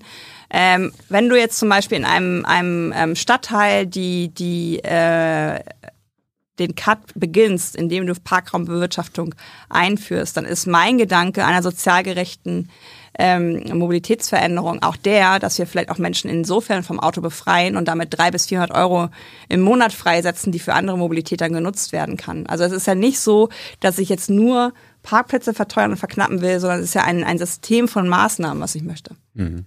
Zurück zu den Subventionen. Dienstwagenprivileg hatten wir schon angesprochen. Was hältst du denn ähm, vom Dieselprivileg? Ja, es ist so, finde ich, so, auch da habe ich reingeguckt, woher bestimmte Sachen eigentlich kommen. Und das ist auch etwas, was, was Menschen gar nicht mehr kennen, die das Auto nutzen. Also wenn du das dann ansprichst, kommt immer die Kfz-Steuer.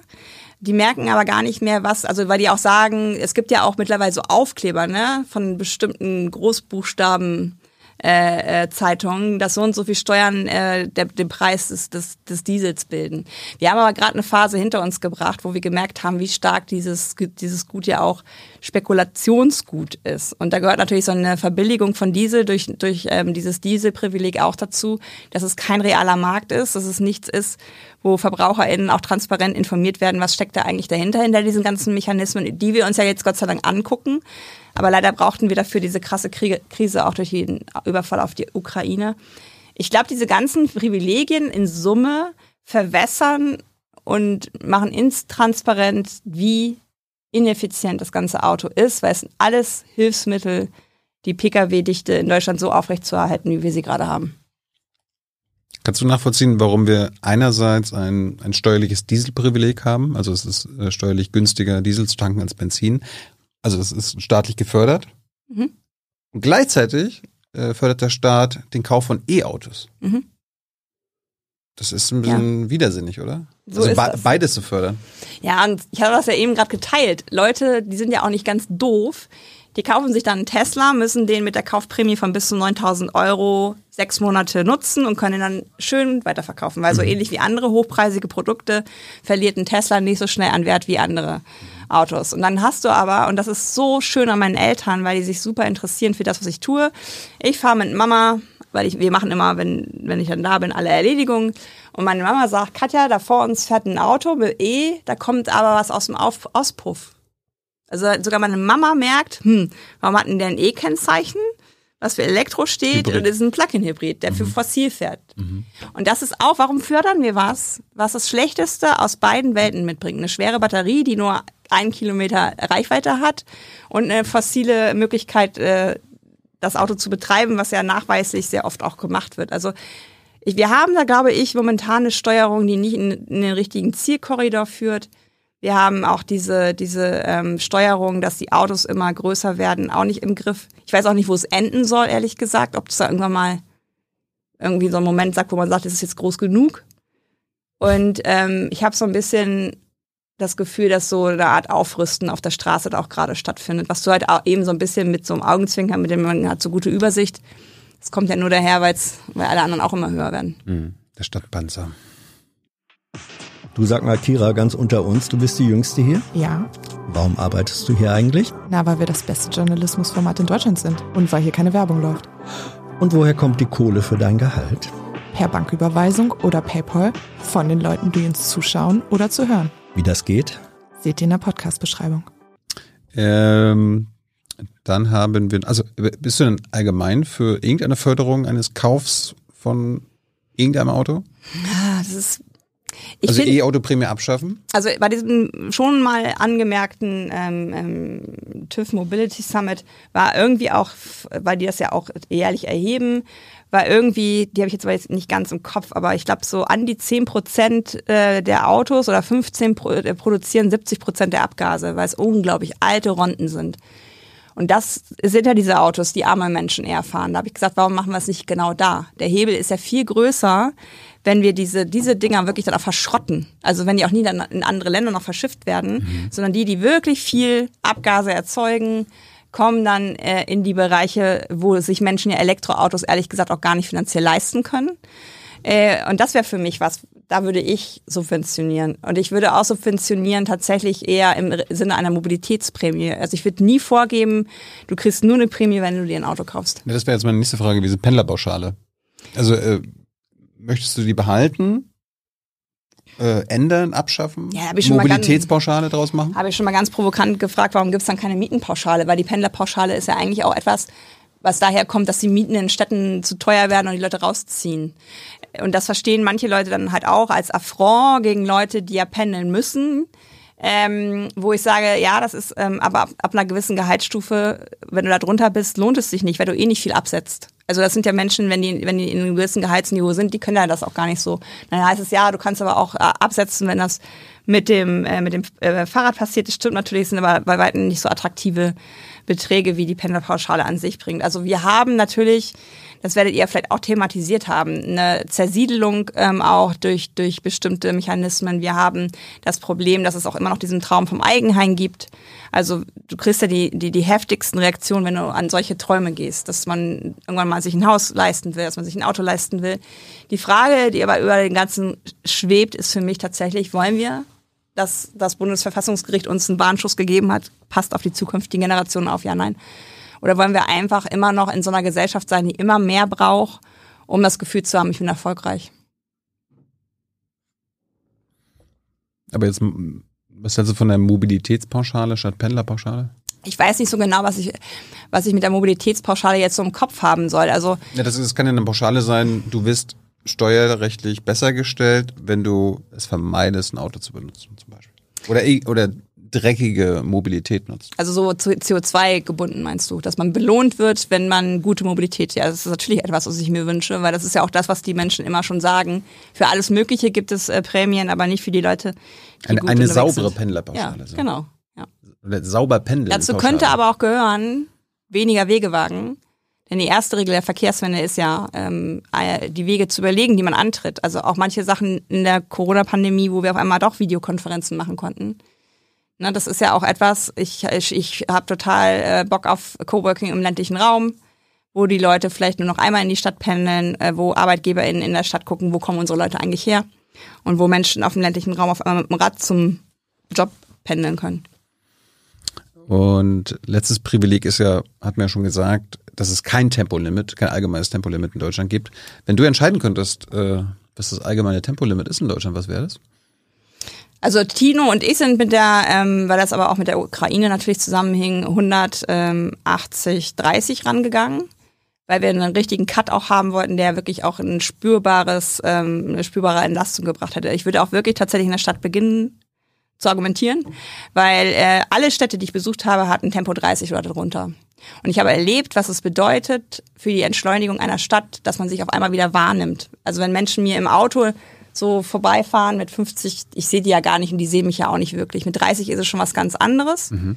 Und es ist eine andere Art von Verkehrsfluss, es ist eine andere Art von stressig, es ist eine andere Art, also es wird einfach dieses, dieses Konfliktpotenzial rausgezogen. Also Tempo 30 ist für mich tatsächlich da, wo der Stadt noch Autos fahren, mit anderen zusammen ein richtig guter Weg nach vorne, ähm, um eine gewisse Demokratie, ähm, also aus der Autokratie raus. Landstraßen sind ein Problem, weil da sehr viele Unfälle passieren. Ähm, und ich, ähm, ja, wer mich verfolgt, weiß ja auch, dass äh, auf Twitter, dass ich ein, echt, ein echtes Problem habe, wie wenig wir Verkehrstod thematisieren, wie normal das für uns so ist, dass acht Menschen am Tag sterben, 880 schwerst verletzt werden oder bis zu schwer verletzt. Ähm, da würde ich auf der Landstraße 70, 80 an, anvisieren und auf der Autobahn 120. Und da hat die Niederlande haben es ja auch schon wieder niedriger gelegt. Und da kommt immer schnell so eine, so eine Excel-Mentalität, ob es dann wirklich was ähm, fürs Klima bringt. Und ich möchte davor warnen, dass es bei Tempolimit nur ums Klima geht. Es geht um Lärm, es geht um Mikroabrieb, es geht um, um Menschenschutz im Sinne von, die, die Unfälle werden weniger schlimm. Da, da hängen viele Sachen dran. Apropos Lärm, äh, hast du rausgefunden, ob die Städte in all den Jahrzehnten eigentlich durch die immer mehr Autos äh, auch lauter geworden sind? Sind sie. Ja? Ja. Barcelona ist eine der, der lautesten Städte von Europa. Ähm, und die haben ja vor, die erste Post-Auto-Metropole in Europa zu werden. Also die erste Metropole, wo das Auto nicht verschwindet, aber in, in der Rolle in der Mobilität einfach zurückgedrängt wird. Und die haben Untersuchungen ähm, gemacht, dass ähm, zwar immer auf die Luftwerte geachtet wird, dass Lärm aber genauso tödlich ist, als Stress, äh, Herzinfarkt, Risiko und sowas steigt. Ich stelle mir gerade vor, gibt wahrscheinlich einige, die sich umstellen müssen, wenn es bei mir nicht mehr laut ist. Also dann kriegst du Schlafstörungen, weil du auf einmal. Müssen sie alle so diese Brunnen besorgen, diese, diese Zimmerbrunnen. Ja, ja. Oder die hören zum äh, Schlafengehen Autobahngeräusche. Die Brunnen habe ich eh schon, weil meine Katzen gerne Wasser über Brunnen trinken. Ähm, dann ist mir nur eingefallen, wegen E-Auto-Prämie. In Frankreich gibt es jetzt eine Verschrottungsprämie für alte Autos und damit kannst du dir, bekommst du dann eine ähm, Prämie zum Fahrrad kaufen. Ist das erstens sinnvoll, was die da machen und brauchen wir das auch? Das ist sinnvoller als nur den Autokauf, ähm, zumal wenn dann wirklich ein Auto auch von der, von der, weil darüber haben wir noch gar nicht gesprochen, ähm, wir müssen ja deutlich weniger Autos haben. Also ich habe letztens irgendwann... Komm ich, komm ich gleich dazu. Okay, mit denn das ist ja etwas, die Prämien, die wir gerade machen, sorgen dafür ja nicht sondern die sorgen ja für einen Austausch. Ja. Und ich habe trotzdem ein Problem damit, ähm, weil ich ähm, weil ich immer so das Gefühl habe, dass wir dadurch immer nur einen Teil von, von unseren ganzen Menschen, die wir haben, halt belohnen. Ne? Also was ist mit Leuten, die dann nicht unbedingt Fahrrad fahren wollen, sondern ÖPNV? Also ich will die Prämie nicht nur aufs Fahrrad begrenzen, sondern auch auf andere Mobilitätsformen. Also bekommst du eine Prämie für dein Umweltticket, dein Jahresumweltticket, ja. ÖPNV oder so. Ja. Dann wollte ich mal zum Verkehrssystem kommen. Du sagst ja in deinem Buch, im Prinzip, wir haben ein sexistisches, rassistisches, patriarchales und ableistisches Verkehrssystem. Ja, Wollen wir mal alle, alle durchsprechen? gerne. Warum ist unser Verkehrssystem sexistisch?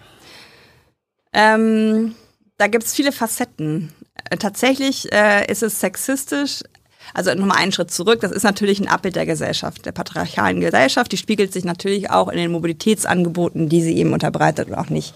Sexistisch heißt, dass ähm, viele Produkte lange Zeit ohne, wie zum Beispiel Crash-Test-Dummies sind erst relativ neu, dass es da überhaupt weibliche Körper gibt. Eine Zeit lang waren diese Crash-Test-Dummies dann auch dafür verantwortlich, dass sich Frauen in den Autos sehr viel mehr verletzen konnten. Ähm, das ist auch immer wieder, finde ich, interessant, weil wenn ich Auto fahre, dann halt Mietwagen, was du halt machen musst, um den richtig einzustellen, dass der Gurt dir nicht hier hängt und so. Also merkst du schon, das ist auf ein gewisses Normmaß manchmal immer noch angelegt. Es ist aber auch sexistisch, weil auf die Bedürfnisse ähm, von Frauen und allen anderen jenseits der weißen Männer nicht geachtet wird. Warum? Ähm, weil wir, ähm, das habe ich auch durch die, ähm, durch die Interviews, aber auch durch was ich sonst so mich bewege mit Menschen, mit denen ich spreche.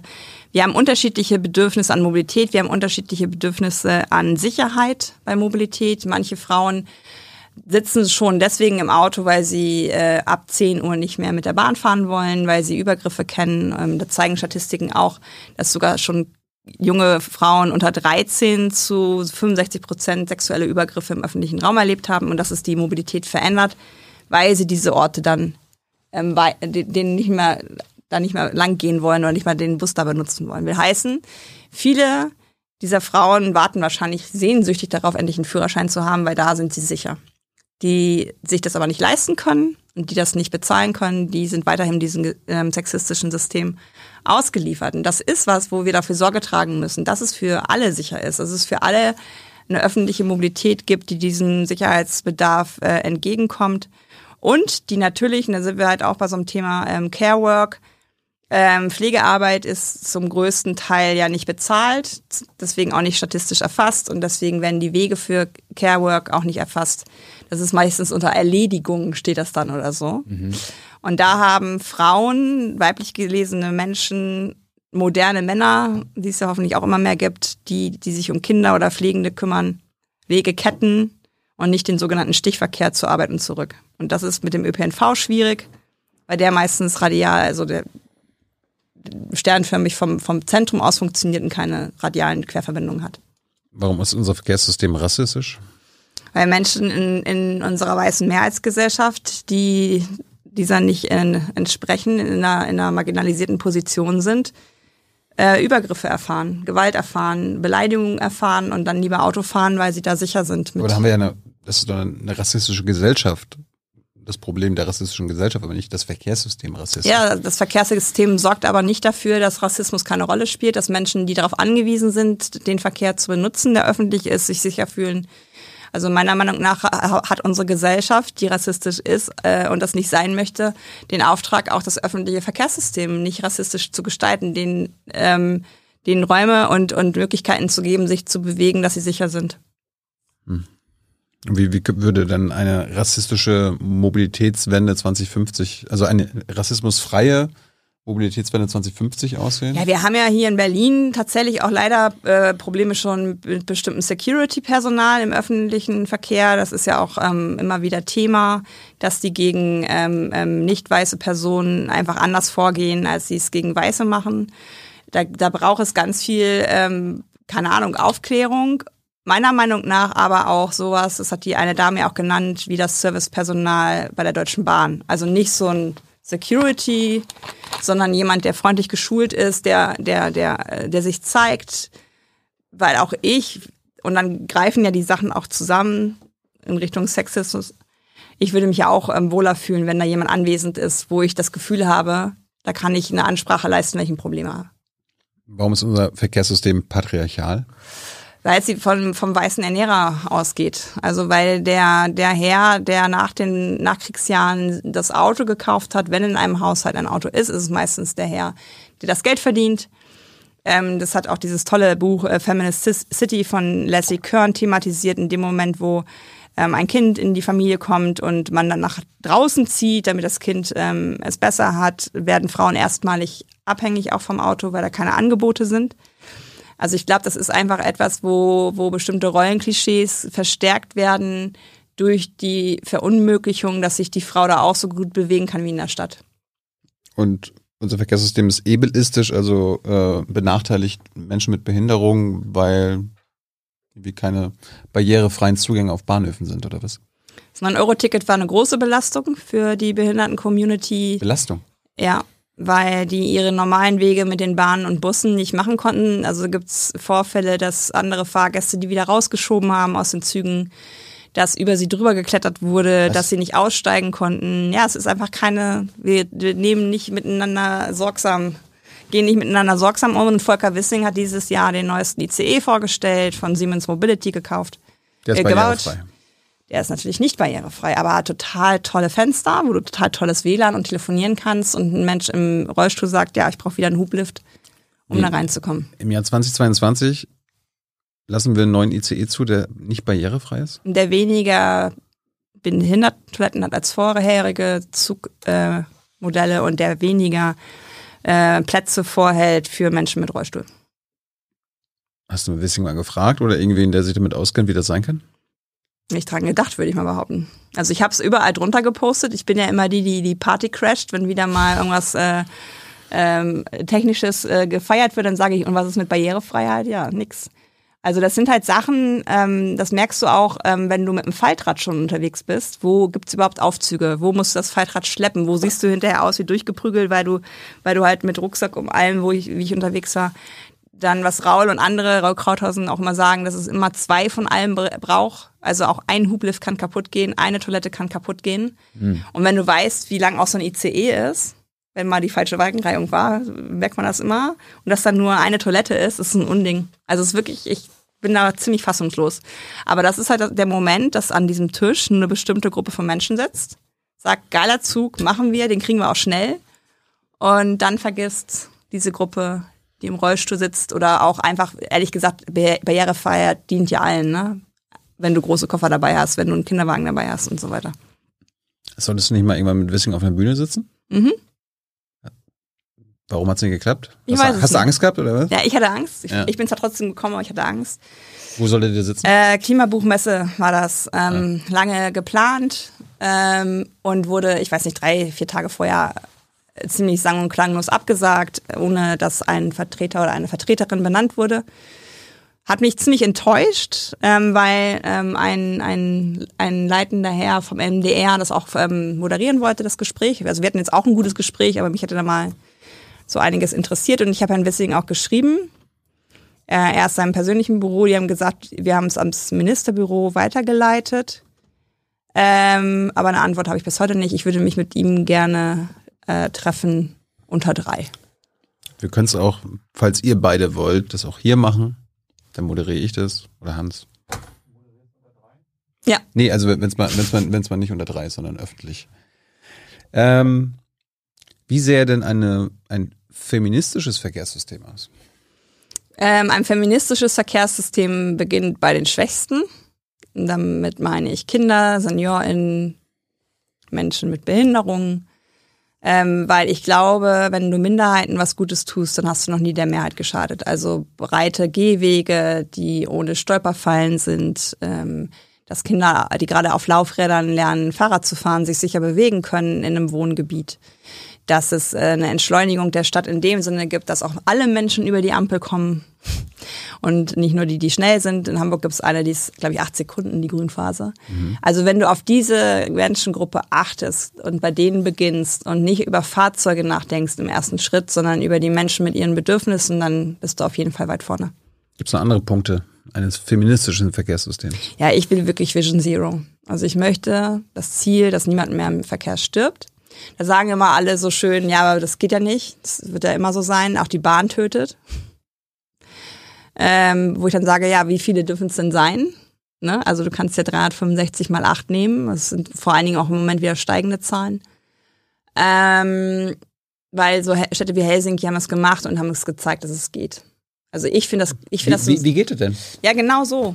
Tempo 30 oder noch weniger äh, auch wie in Paris, Tempo 30 ist die Regel. Wenn du 50 haben willst, musst du es begründen. Also bestimmte Sachen einfach umdrehen. Vielleicht auch sagen, Parken ist nur noch erlaubt, wo es erlaubt ist und nicht überall. Die Sichtbeziehungen in Städten wiederherstellen. Ähm, wir haben ja auch noch gar nicht thematisiert, dass es seit ewig und drei Tagen einen LKW-Abbiegeassistenten gibt, der noch nicht verpflichtend eingebaut ist, der auch nicht verpflichtend sein wird in der Rückwirkung. Warum sind LKW noch in der Stadt? Ähm, dann lesen wir immer diese tollen Überschriften. LKW übersah Radfahrerin. Gestern hat eine Autotür jemanden getötet, wo man auch weiß, das macht die nicht alleine, die Autotür. Also es ist so eine Depersonalisierung von diesem Verkehrstoten. Ich würde gerne, dass wir es anstreben, dass wir weniger Verkehrstote haben, deutlich weniger. Du forderst eine Demokratisierung des Verkehrssystems.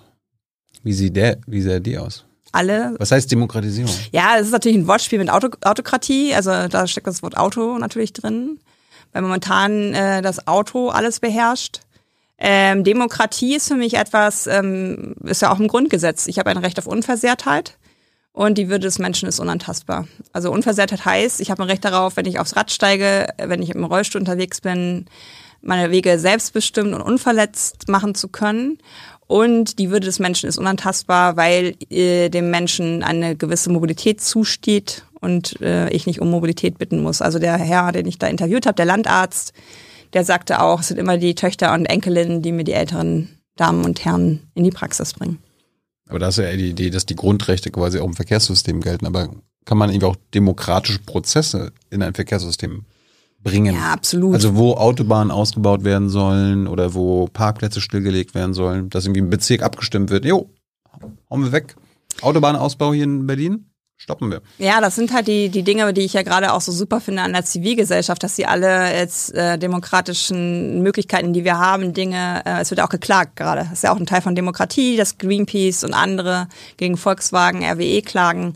Das ist für mich ähm, die, die richtig tolle Seite an Demokratie, dass wir solche Möglichkeiten haben. Ich habe ja die Dame, die, die für Greenpeace da tätig ist als Juristin, auch gefragt, kann ich theoretisch als Katja irgendwann sagen, Hamburg, du wirst mir zu heiß, ich habe hier ein Recht drauf, dass es bessere Lebensqualität ist. Und jetzt gesagt, ja klar. Also es gibt immer mehr Juristinnen, die sich da auch ähm, spezialisieren auf dieses Gebiet. Und ich glaube, vielleicht ist es auch der einzige Weg, zumindest die Maschine ein bisschen aufzuhalten. Und ich hatte jetzt noch gelesen, dass du beim Thema Demokratisierung auch das Recht auf ein Leben ohne Auto meinst. Mhm. Wie kann das denn durchgesetzt werden? Der Satz heißt, jeder sollte äh, ein Recht darauf haben, ein Leben ohne eigenes Auto führen zu können. Das Auto immer noch dabei. Und wir haben ja am Anfang thematisiert, ich gebe in der größtmöglichen Forderung in, in, in Diskussion, äh, in, in, ja doch in Diskussionen oder in Verhandlungen. Will heißen, wenn jemand auf eine Alm zieht, um mit sechs Ziegen ähm, Ziegenbauer zu werden, dann wird er nicht erwarten, dass jemand anderes seine, äh, seine Mobilität löst, weil das ist schon so abgeschieden, das macht er vielleicht auch sehr bewusst. Aber Menschen, die in Mittelstädten leben, in Mittelzentren oder in ehemals gesunden Dörfern, die sollten das Recht haben, eine Wahl zu haben. Und das heißt, ihnen die Angebote bereitzustellen aus dem ganzen Potpourri, was wir so haben, dass sie sich zwar ein Auto vielleicht auch leihen, ähm, vielleicht auch ein Community-Auto haben, was sie sich teilen können, dass sie aber auch immer andere Möglichkeiten haben, mobil zu bleiben. Hm.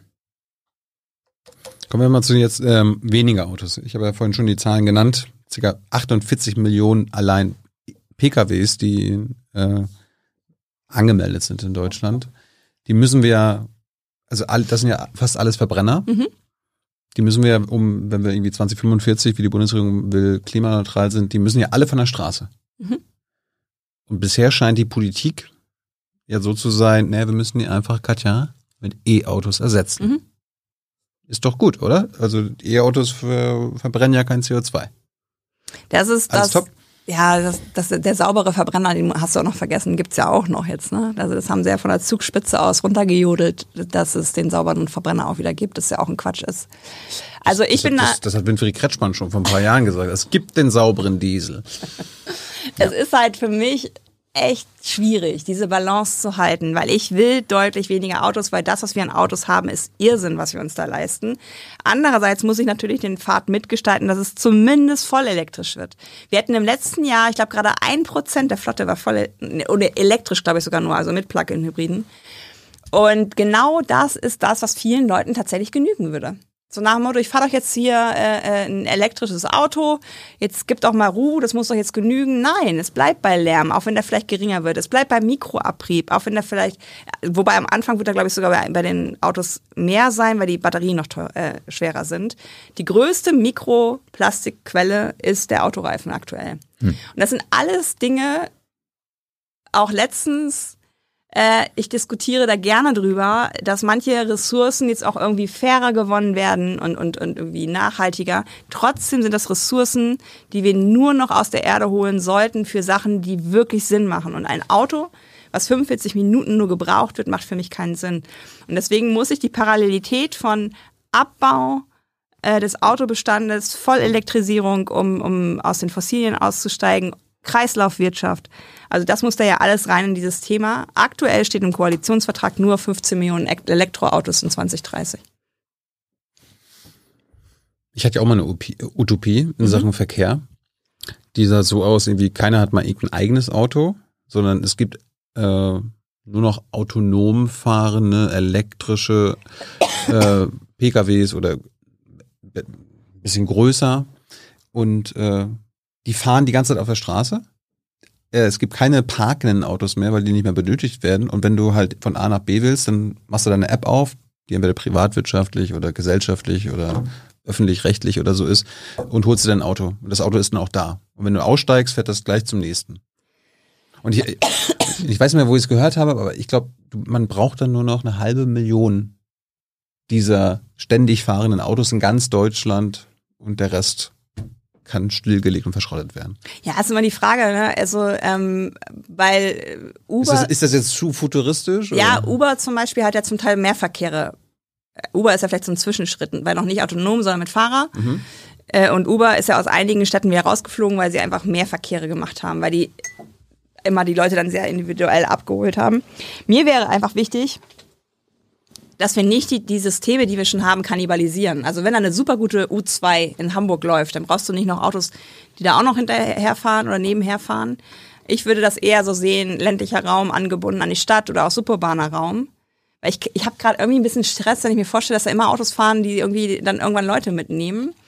Ähm, aber in die Richtung wird's gehen. Aber auch da glaube ich, wir sollten den menschlichen Faktor nicht komplett ähm, vergessen sondern es wird immer Menschen geben, die einfach Auskunft brauchen, die gerne haben, wenn andere Menschen ihnen bei der Mobilität helfen. Also nur dieses ganz Fahrerlose sehe ich nicht. Ich meinte jetzt auch nicht minus U-Bahn, S-Bahn, ÖPNV und so. Das, das bleibt natürlich. Mhm. Also so die Mobilitätslücken schließen sozusagen. Genau. Ja. Ähm, was auch mal diskutiert wird jetzt politisch ist natürlich das, das Verbot äh, vom Verbrenner oder äh, die, das Verbot von Neuzulassungen von Verbrennern. Wann hättest du es denn gern? So schnell wie möglich, 2025. Warum nicht 2023? Weil ich auch Realistin bin, neben allem. Ähm, ich bin halt mit der ausgewiesenen. Vorhin hast du noch gemeint, du verhandelst immer mit der größtmöglichen. Es ist schon die größtmögliche, weil ich die auch nicht bekommen werde wahrscheinlich. Ähm, weil die wollen ja 2030, 2035 sind sie ja gerade am Verhandeln. aber, aber, aber, ist das nicht zu spät? Wenn, wenn du ja, es ist de definitiv zu spät. Also wenn, wenn, du im Jahr 2029 dir noch einen neuen ja. Verbrenner kaufen kannst, den kannst, du ja, noch, den kannst du ja noch 10 oder 15 Jahre fahren. Komplett bei dir. Und in den 10, 15 Jahren sollen wir dann noch schon wieder klimaneutral sein. Zumal die ganzen. Ähm, also, also musst du jetzt eigentlich so schnell wie möglich die Neuzulassung verbieten, damit jetzt die heute noch gekauften und verkauften Neu Neuwagen quasi jetzt noch zehn Jahre fahren können. Ja. Zumal die, die, die, es geht ja wieder auch da nicht um die, nur um die CO2-Neutralität, sondern auch um die Ressourcen, die da gebraucht werden. Natürlich. Ja. Also ich bin ähm, tatsächlich auch, muss ich sagen, enorm enttäuscht von der Autoindustrie, dass sie so fantasielos ist, weil ich schon auch weiß um die Abhängigkeit, die wir als Deutschland haben von dieser einzigen Schlüsselindustrie, wird's ja immer wieder genannt. Ähm, und bin manchmal auch bass erstaunt, wie sicher die sich noch fühlen. Ich habe nicht irgendwie so, ich, ich habe keinen Anpack, dass da wirklich radikal Menschen sind, die was verändern wollen. Plus dieses Gefühl von too big to fail und einer gewissen Hybris. Glaubst du, dass unsere Autoindustrie die nächsten 20, 30 Jahre überlebt? Ich habe fast das Gefühl, wenn, dann bleibt nur eine Marke über. Die dann von den Chinesen gekauft wird. Kann passieren, ja. Weil wenn du dich nicht transformierst, wirst du transformierst und transformiert und das ist das Blödeste, was passieren kann. Fürchtest du, dass so mh, hm, Marken wie Apple und Samsung in den Autobau einsteigen? Autobau auf gar keinen Fall. Das interessiert ihn nicht. Äh, das sind datengetriebene, ähm, das sind datengetriebene Unternehmen, die eher ähm, da ihr Geld machen werden. Ich glaube, denen ist die Eitelkeit nicht da, äh, ein Auto selber bauen zu wollen, aber sie würden auf jeden Fall ein Apple Car oder eine Samsung Car, wie auch immer, machen mit anderen Leuten zusammen, um das als, als, als weiteres Produkt in ihrem Kosmos zu haben. Das iCar oder so. Yes. Ich hatte auch bei Susanna Suboff gelesen im Buch Überwachungskapitalismus, dass jetzt immer mehr der großen Autokonzerne auch in Amerika darüber, äh, darauf übergehen, quasi auch mit den Daten ihrer AutofahrerInnen mhm. Geld zu verdienen und sie mhm. dann dadurch auszuleuchten und die dann zu, wieder zu vermarkten und so weiter und so fort. Na klar. Dafür werden Daten ja auch gesammelt. Auch Tesla macht das schon sehr gut und schon sehr lange. Sollte das rechtlich eingeschränkt werden? Ich habe bei Daten wirklich auch, also ich habe so eine Europaliebe bei allem, was ich auch an den europäischen Grenzen furchtbar finde und, und bei allem, was ich auch kritisiere. Ich würde wirklich gerne meine Daten hier behalten. Ich würde wirklich gerne nicht mit Google fahren, sondern mit regionalen Verkehrsunternehmen, die auch nicht nur die super Innovationen immer bringen. Das muss man auch mal jetzt, wo wir jetzt nur bei der ähm, Autobranche waren. Auch Radbranche muss sich noch viel, viel mehr anders aufstellen. Die wurden gerettet durch das E-Bike. Das war auch nicht immer nur, also wenn ich da letztes Mal auf der äh, Messe war, vor drei Jahren, vor der Pandemie, da waren da nur, habe ich auch erzählt, nur so Radfahrende mit Matsch im Gesicht. Und das bin ich nicht. Also ich, ich, ich fahre halt Rad. Ne? Also dieses Alltagsrad hat total gefehlt. Also alle müssen sich da irgendwie bewegen. Aber ich möchte, dass das, was ich als Mobilität brauche und benötige in Europa stattfindet, unter den, e, unter den europäischen Regeln, die es da gibt. Mhm. Falls ihr Fragen habt, dann Katja, gebt sie Hans an die Hand. Ihr habt jetzt noch 10, 15 Minuten Zeit, weil ich will jetzt zum Schluss nochmal über die autofreie Stadt reden. Wie sieht die aus? Erstmal ähm, kommt dann immer, kommt die Feuerwehr dann auch mit der Kutsche? Also das ist immer so ganz interessant, finde ich, wie das Wort Auto. Ich benutze halt für einen Feuerwehrwagen nicht das Wort Auto. Es werden weiterhin Dinge mit Rädern fahren. Dann halt ja, ich hoffe, dass der Krankenwagen immer noch mit Auto fahren kann und die Feuerwehr auch noch. Also die Feuerwehr nicht mit, mit, mit dem Rad ankommen. Ja, geil, ne? Ähm, also für mich ist das tatsächlich etwas, wo wir die Stadt dahin zurückführen, wo sie schon mal war. Und da haben wir in Europa ganz viel, Kutschen. ganz viele, ja, und Pferdedung, ganz viele Vorteile im Vergleich zu chinesischen oder amerikanischen Städten, die nach dem Auto entstanden sind, wo das alles sicherlich schwieriger wird. Wir haben relativ kurze Distanzen zwischen den, zumindest zwischen den Kernen, äh, die in so einer Stadt bestehen. Autobefreit heißt für mich, dass tatsächlich im, im öffentlichen Raum keine geparkten Autos mehr rumstehen, dass es sowas gibt wie die Superblocks Barcelona, wo Durchfahrtsverkehre auch rausgeholt werden, weil tatsächlich meine Wohnung ist so aufgebaut, dass ich ein Zimmer vermiete manchmal, dann schlafe ich vorne. Es ist ein Wohngebiet und ich werde halt, ich kann manchmal nicht mit offenem Fenster schlafen, weil so laute Autos fahren. Und das nervt mich, weil es ist ein Wohngebiet. Also da halt Ruhe reinzubringen, Gesundheit reinzubringen, ähm, andere, andere ja, Werte von Umweltbelastung. Also wenn ich hier nach Berlin komme, merke ich auch immer wieder, dass im Vergleich zu Hamburg auch nicht so ein Wind geht. Also jetzt manchmal noch viel krasser, so der Umstieg für meine Lunge irgendwie. Das alles wird sich verbessern, wenn wir diese, diese Dinger, genau was du gesagt hast, teilen. Und da bietet die Stadt natürlich total viel. Und da merkst du aber auch, wenn du in Hamburg Eimsbüttel schaust, es geht nicht nur um Angebote, sondern auch um Restriktionen, äh, dass diese Demokratie wiederkommt, dass man eben nicht mehr vor der eigenen Haustür parken kann, dass wir vor der Haustür viele Dinge nutzen können, Gärten haben, ähm, eine Entschleunigung der Stadt haben, vielleicht auch Arbeitswelt sich so verändert hat, dass wir nicht mehr 40 Stunden keulen müssen, sondern 20 Stunden arbeiten, dass so ein Lebenslauf entsteht, wo Menschen, wenn sie pflegen oder wenn sie Kinder erziehen, auch weniger arbeiten. Also da wird sich viel auch drum herum, glaube ich, verändern, was Mobilität nochmal verbessern wird. Du sprichst immer wieder in deinem Buch und anderen Texten die 15 Minuten Stadt an. Mhm. Was ist denn die 15 Minuten Stadt? dass du da, wo du, wo du wohnst, ähm, in 15 Minuten Laufweite, ähm, Radweite oder auch ÖPNV-Weite einkaufen kannst, Bildung erfährst, Kultur erfährst, Gesundheit, ähm, mit den Kindern irgendwie was spielen kannst. Also alles, was du für den aller, also für den allertäglichen Bedarf, ist 15 Minuten weit entfernt und dafür brauchst du dann nicht mehr das eigene Auto, sondern hast andere Mobilität zur Verfügung. Gibt es das irgendwo in Europa? Ähm, Anne Hidalgo baut das gerade in Paris, ja. Wer? Anne Hidalgo, die Oberbürgermeisterin von Paris, baut mhm. das gerade. Und die ist ja auch jetzt wiedergewählt worden mit diesem Versprechen.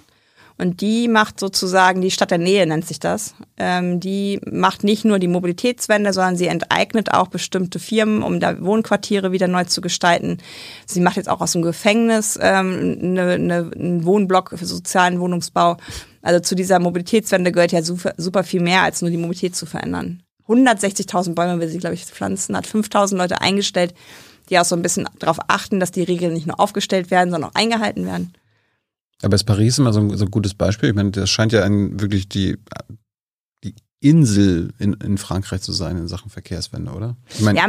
ich meine, Hidalgo selbst war ja auch die Präsidentschaftskandidatin der Sozialisten jetzt bei der Wahl. Die hat 1,75 Prozent bekommen. Aber ich glaube. Also, also, irgendwie so die Vorreiterin, so wie sie hier ankommt, scheint sie ja in Frankreich Also erstmal war der, war der Wahlkampf natürlich auch speziell. Ne? Ich glaube, da haben viele, äh, sind da äh, bei unter fünf Prozent wegen dieser beiden Galionsfiguren auch gelandet. Äh, und sie wird in Paris tatsächlich auch gehasst. Das habe ich auch ge gemerkt, äh, wenn ich mit den Leuten ins Gespräch gekommen mhm. bin. Was ist natürlich etwas, was manchmal auch erstmal schmerzt. Veränderung ist immer doof. Für die, die sich verändern müssen, die, die was sofort gewinnen, haben natürlich da Spaß dran. Aber ich glaube, wenn du da spazieren gehst, ähm, an der Seine, an dem großartigen Fluss, wo mal acht Spuren Autobahn waren und jetzt ist da kein Auto mehr und da sind so Strände entstanden und du machst so Umfragen und weil die Autos wieder zurück wird, kann er sagen, oh ja, machen wir so. Ähm, und das möchte ich auch deutschen PolitikerInnen mitgeben. Lasst euch doch auch mal hassen für was Gutes, was ihr tut. Also das ist halt äh, Führungspersönlichkeit. Also Mut zum Hass. Ja. Nee, Mut zum gehasst werden. Zur, zur Abneigung oder so. Also ich glaube, die meisten Dinge, die, die wirklich Veränderung äh, bedeuten, gewinnst du nicht mit 100% Liebe. Da wird immer auch was kommen, was an Gegenwehr ist. Und, und das ist etwas, natürlich ist auch Frankreich sehr speziell, weil alles so auf Paris ausgerichtet ist. Aber dann halt auch zu sagen, ja, wir sind ja nicht Stockholm, wir sind ja nicht Kopenhagen. Ja, was sind wir denn dann? Bleiben wir einfach autoverseucht oder wollen wir halt eine Vision starten? Und da könnte, könnte man ja einfach mit einem, weiß ich nicht, Stadtteil anfangen. Man muss ja nicht gleich die ganze Stadt machen, aber dass man mal da hinfahren kann, erleben kann, was bedeutet das eigentlich, was ihr jetzt im Gräfekiez zum Beispiel macht. Mhm. Ja, hier in Berlin soll ja die Autobahnen ausgebaut werden. Laut der Frau Kluckert, ne? Ja. Also ich finde gut, dass ein großer, ähm, breiter Protest gegen besteht und auch da vielleicht muss man klagen. Aber da gibt es auch wieder diese rechtlichen Hürden, weil dann unser Berliner Senat, also die Regierung ja, hier, Frau Giffey, also wir können da gar nichts machen. Ja, ja, das ist ja irgendwie äh, Bund, Bundessache. Furchtbar, ja, diese unterschiedlichen. Deswegen haben wir im VCD auch versucht, dieses Bundesmobilitätsgesetz da, also wir haben es nicht versucht, wir haben es auch ausformuliert, weil das ist einfach ein Irrsinn, dass diese unterschiedlichen Ebenen dann völlig verwoben miteinander. Bestimmte Sachen werden ja sogar auch beschlossen vom Bund und dann gar nicht run runtergereicht, hm. weil die sagen, äh, keine Ahnung, was wir damit sollen. Der VCD ist der Verkehrsclub Deutschland? Ja. Wer, wer versammelt sich da? Wir sind für die, für die menschenzentrierte Mobilitätswende. Also auch wir ähm, äh, stellen den Menschen in den Fokus mit seinen Bedürfnissen zur Mobilität. Wir haben letztes Jahr eine Kampagne speziell auch für Familien gemacht weil auch da ähm, ganz schön große Problemfelder entstehen, wenn Kinder halt angewiesen sind, dass sie gefahren werden, weil die Gefahr draußen wegen der Autos so groß ist. Das hieß dann, jetzt ist der Moment, äh, die Dinge zu verändern, so ungefähr. Und ähm, wer versammelt sich da? Es sind halt bis in Regionalgruppen, Ortsgruppen Menschen, die vor Ort die Verkehrswende vorantreiben wollen. Da bist du im Vorstand. Mhm. Dann hatte ich mir nochmal äh, in Sachen Städte die Grünflächen also die, die Wichtigkeit, die Relevanz von Grünflächen in der Stadt äh, angeguckt, nämlich laut der WHO, der Weltgesundheitsbehörde, wird empfohlen, neun Quadratmeter Grünfläche pro Einwohner. Mhm. Wie weit sind wir denn davon entfernt? Barcelona hat aktuell 1,7. Die, die Vorreiterstadt. 1,7 Quadratmeter. Weil die noch nicht mit der Begründung so weit sind wie zum Beispiel Paris, aber es zeigt ja auch, wie groß der Bedarf ist, ne? Weil das ist ja auch das, ähm, wo. Wie weit sind wir denn hier? Ähm, wie, wie das in Berlin ist, weiß ich nicht. Ich glaube drei. Ich glaube tatsächlich, dass das auch ähm, immer wieder unterschätzt wird. Das gab ja auch diese Bilder, ne? wenn, wenn eine Begrünung da ist, wie die, wie die Städte sich aufhitzen und wenn die ohne Begrünung sind. Und vor allen Dingen, wenn du an die Hauswand gehst ohne Baum und an das Auto gehst ohne Baum. Es hat halt so viele verschiedene ähm, ähm, Schutzfunktionen, gute, guten Baum- und Grünbestand zu haben. Und den brauchst du in erreichbarer Nähe. Es kann nicht sein, dass man ähm, Ausflüge machen muss, um zu solchen Bereichen. In Wien zum Beispiel, als die Pandemie begann, da hat die damalige Vizebürgermeisterin Birgit Heber die sogenannten coolen Straßen gemacht. In den, in den Bereichen, wo Menschen, die eher prekär verdienen, wohnen, auf engstem Raum, hat sie gesagt, wenn die alle ohne Balkon da sitzen und da sind jetzt äh, Wasserspiele entstanden, da ist Begrünung entstanden, das Baumbestand entstanden. Das ist total cool, die Leute da zu sehen, wie sie sich vor ihren Häusern treffen, wenn der Abend anklingt sozusagen. Hm. Also auch sozial finde ich nochmal ganz andere Sicherheit. Ich meine, die Gegenargumente, wenn man immer irgendwie, okay, Verkehrswende, Mobilitätswende äh, darüber spricht, ist ja immer so, ja, Katja, ist ja schön und gut, aber guck dir mal das heutige ÖPNV-System, das Bahnsystem an, das ist ja, ist ja scheiße. Äh, das können wir ja gar nicht so schnell umsetzen. Oder, ja, ist ja schön und gut, wie du das in der Stadt machen willst, aber auf dem Land braucht man halt Autos. Wie kann man den Menschen diese Argumente nehmen? Also kann man, kann man vielleicht sich nicht nur quasi für eine autofreie Stadt einsetzen, sondern gleichzeitig auch mitdenken, hier autofreies Land. Also eigentlich mache ich das. Ähm, der, der Reflex ist aber da. Wenn ich bestimmte Dinge sage, dass Menschen sich im ländlichen Raum melden mit dem Status quo, den sie haben. Ähm, hier ohne Auto geht aber nichts. Dann sage ich mal, ja, ist das gut? Also ist, ist das etwas, was du gut findest, was du, was du erhalten möchtest, oder willst du mit mir zusammen laut werden, weil ich brauche deine Stimme? weil die Menschen da vor Ort wollen ja auch gewählt werden. Wenn du immer so dich passend machst, dann, dann verändert sich ja nichts. Und manchmal werde ich dann auch ein bisschen äh, piekiger und sage, ja, dann wohnst du ja in einem unterentwickelten Gebiet. Ne? Also wenn du nur mit dem Auto fahren kannst, das ist ja nichts, wo ich sagen würde, dass es sehr hoch entwickelt ist, wenn man dich so abhängig macht. Und ja, aber bei, bei autofreien Stadt hast du ja Konzepte im Kopf, das kannst du erklären.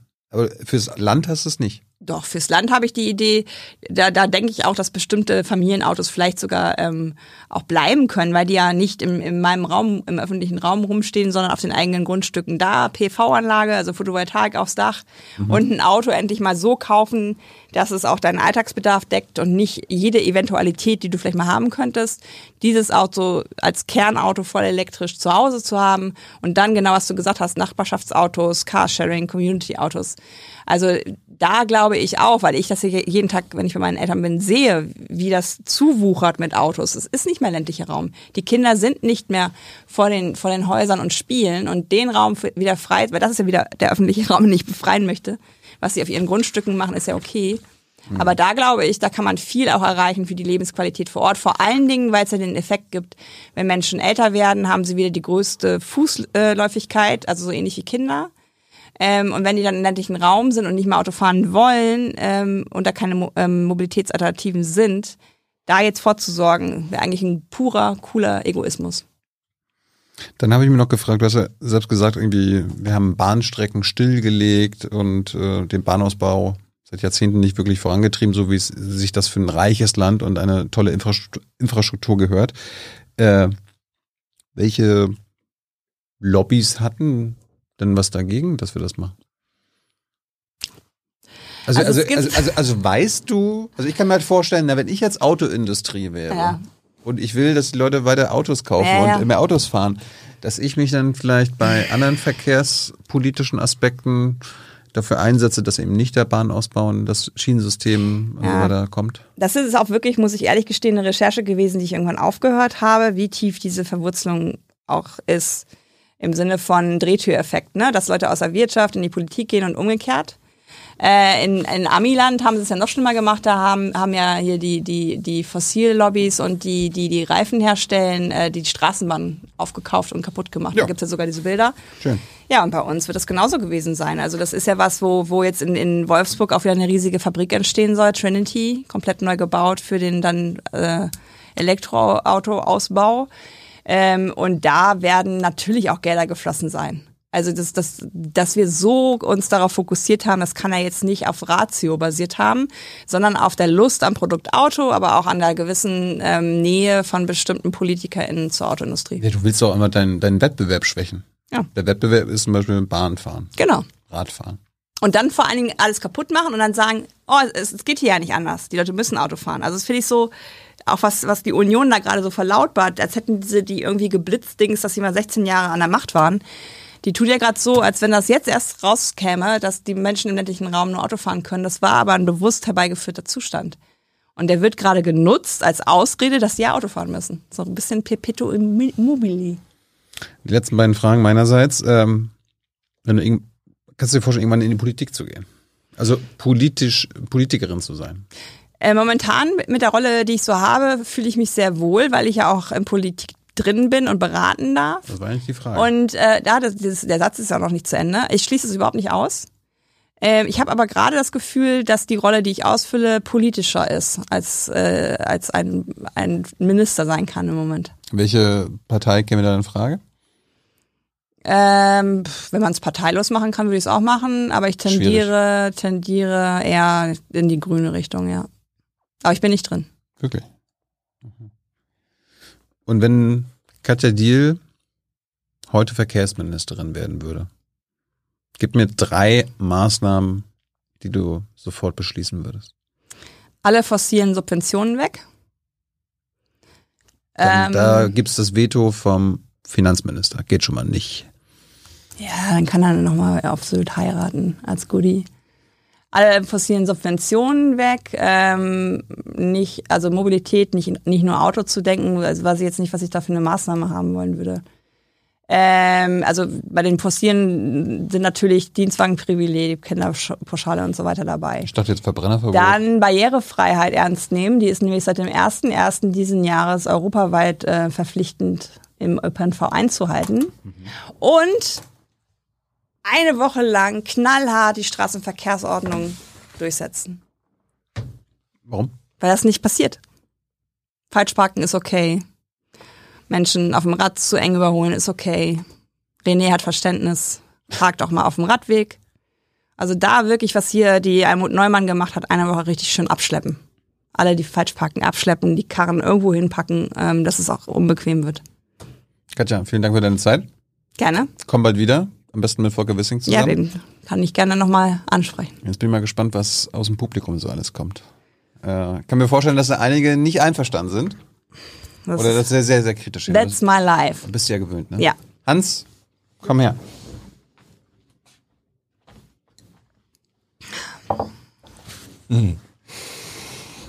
Ja, der Chat war durchaus kontrovers heute, sehr lebhaft. Das hat einer mit folgender Formulierung, finde ich, ganz gut auf den Punkt gebracht. Der schrieb, es war ein der, die Diskussion hier im Chat liest sich, als wollte man den Amerikanern das Recht auf ihren privaten Waffenbesitz wegnehmen. Äh, es Dann hast war, du ja gut gelesen wahrscheinlich, oder? Ging es gut her, okay. Es, ja, es, es, ging, es ging ziemlich, mhm. ziemlich stark hin und her. Ähm, sehr emotional, hochgradig emotional. Ähm, wurde auch gesagt, das ist keine Mobilitätsexpertin, das ist höchstens eine Immobilitätsexpertin. Dann wurde gefragt, ja, das, doch, das frage ich jetzt. Ich wollte es eigentlich zum Schluss noch gesagt. Katja Diel, das ist doch die, die auf Twitter so viele wegblockt. Ist das so? Ähm, tatsächlich habe ich mich äh, eine Zeit lang mit allen unterhalten, die mir Hass entgegenbringen äh, und bin in die Diskussion gegangen. Und mittlerweile benutze ich Tools, unter anderem auch, weil heute wieder so ein trauriger Anlass war mit dem Malte, der gestorben ist, äh, wegen Transfeindlichkeit. Da nutze ich Leute, also nutze ich Tools, dass Leute, die sowas liken, wenn jemand da stirbt und das irgendwie anders, dann werden die weggeblockt. Und das kann manchmal Beifang geben, weil mhm. da genügt es, wenn du so einem Account folgst.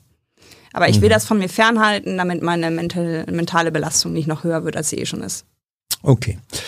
Ähm, dann wird gefragt. In politischen Diskussionen fahren alle Verteidiger des Pkw immer 90-jährige Omas zum Arzt oder transportieren Kühlschränke. Eigenartig.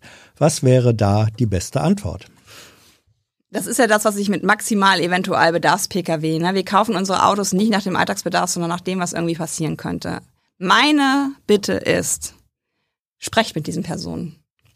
Also macht euch nicht eine 90-jährige Oma in der Fantasie auf, sondern geht mal ins Ländliche, was ich ja gemacht habe mit mhm. dem Buch und fragt, du sitzt hier im Auto, willst du oder musst du Auto fahren? Ist es wirklich dein freier Wille, dass du jetzt hier gerade Auto fährst? Oder hättest du gerne was anderes? Und dann kriegen diese Menschen vielleicht mal ganz andere Antworten, weil das ist ja dieses paternalistische, übergriffige, gar nicht die Leute fragen, sondern für die Leute sprechen, die man gar nicht kennt. Auch da, auch da gab's äh, zwei konkrete Fragen im Chat dazu. Eine fragte, wo hast du eigentlich deine 60 Leute, die du interviewt hast, her? Zufällig in der Fußgängerzone gefunden oder wie setzen die sich zusammen? Ich habe einen Aufruf bei Twitter gemacht und ich habe ähm, meine E-Mail-Adresse angeboten, dass man mich kontaktieren konnte. Und das waren super unterschiedliche Personen, die ich da interviewt habe, die zum Teil auch die Gespräche begonnen haben, so nach dem Motto, ja Katja, ich fahre halt Auto, wir können uns gerne unterhalten, ich weiß nicht, was das für dich bringt, aber können wir machen. Ähm, das hat überhaupt nicht wissenschaftlich oder irgendwas äh, äh, Anspruch, sondern es hat einfach die Facetten von Menschen wiederzugeben, die in unserer Gesellschaft leben und in der Mobilität vielleicht nicht mitgedacht werden. Das heißt, es waren aber doch wohl überwiegend Menschen, die sich zumindest auf diese Diskussion äh, autofreie Zukunft, vor allem der Innenstädte, einlassen wollen. Nö, das waren vor allen Dingen Menschen, die eine Automobilität aufweisen, die auch in die Gespräche gegangen sind, dass so nach dem Motto, mein, mein Leben funktioniert ohne Auto nicht. Und die dann innerhalb des Gesprächs gemerkt haben, hm, mein Leben funktioniert ohne Auto nicht. Also es hat sich dann so ein bisschen gedreht, so nach dem Motto, ist es überhaupt gut? Die sind durchaus am, am Gesprächsanfang der, der Einschätzung gewesen, Gott sei Dank habe ich mein Auto weil sonst könnte ich mein Leben nicht abbilden. Aber es hat sich so ein bisschen dann durch den Austausch gedreht, ja, oder ist es vielleicht eine Abhängigkeit? Ähm, es gab dann eine ganze Reihe von ähm, Beispielen. Ich unterstelle jetzt mal, dass die äh, alle so stimmen. Da wurde dann zum Beispiel gesagt, ich habe fünf Kinder äh, unterschiedlichen Alters. Die müssen, äh, wie soll ich die Schule zum Beispiel, wenn dann auf einmal eine Infektion äh, Covid da ist, muss abgeholt werden. Das geht nicht äh, mit dem ÖPNV bei mir. Kind muss äh, zum Sport gebracht werden, der Sportverein ist eine Ecke weg. Ähm, und solche Beispiele gab es relativ viele, wo gesagt wurde, ohne privaten Pkw ähm, würde das mein Zeit Budget völlig überschreiten. Das geht einfach nicht. Was sagst du denen? Das finde ich total in Ordnung, dass sie das sagen. Sie sollen halt reflektieren, ob es gut ist. Also ob sie es weiter so, so haben wollen oder ob sie sich ähm, vielleicht auch wünschen, dass Menschen ohne Führerschein, die könnten dieses Leben ja nicht leben. Also 13 Millionen Menschen wären nicht in der Lage, so die Familie, da wo die wohnen, ähm, auch zu haben. Ähm, plus, dass wir alle gelernt haben, wie schnell es äh, auch gehen kann, dass man zu krank oder zu arm wird für ein Auto. Also ich finde überhaupt nicht schlimm, wenn Leute sagen, das Leben funktioniert nur mit dem Auto. Aber ich hätte sie gerne in meinem Team, dass wir zusammen dafür Sorge tragen, dass für andere die Alternativen besser werden. Dass vielleicht auf lange Sicht auch dort, wo diese Person wohnt, Menschen ohne Führerschein eine gute Mobilität haben. Ähm, dann war, es gibt auch, ich würde jetzt mal das einschätzen, durchaus ideologisch fundierte, fest fundierte Positionen, zum Beispiel Zitat, lächerliche Utopie, Menschen werden immer Auto fahren, genau wie sie vor 300 Jahren ein Pferd hatten. Kann ich so. Ja, also ich glaube. Was sagst du denen, also wenn du mit denen sprichst? Oder? Ja, die Menschen, die Menschen, wenn Menschen nicht mehr träumen können, dann, dann geht eh alles rückwärts und ins Schlechte. Und ich bin überhaupt nicht angefasst, wenn mich jemand Träumerin nennt, weil ich glaube, das sind auch immer die Menschen, die die Welt verändert haben.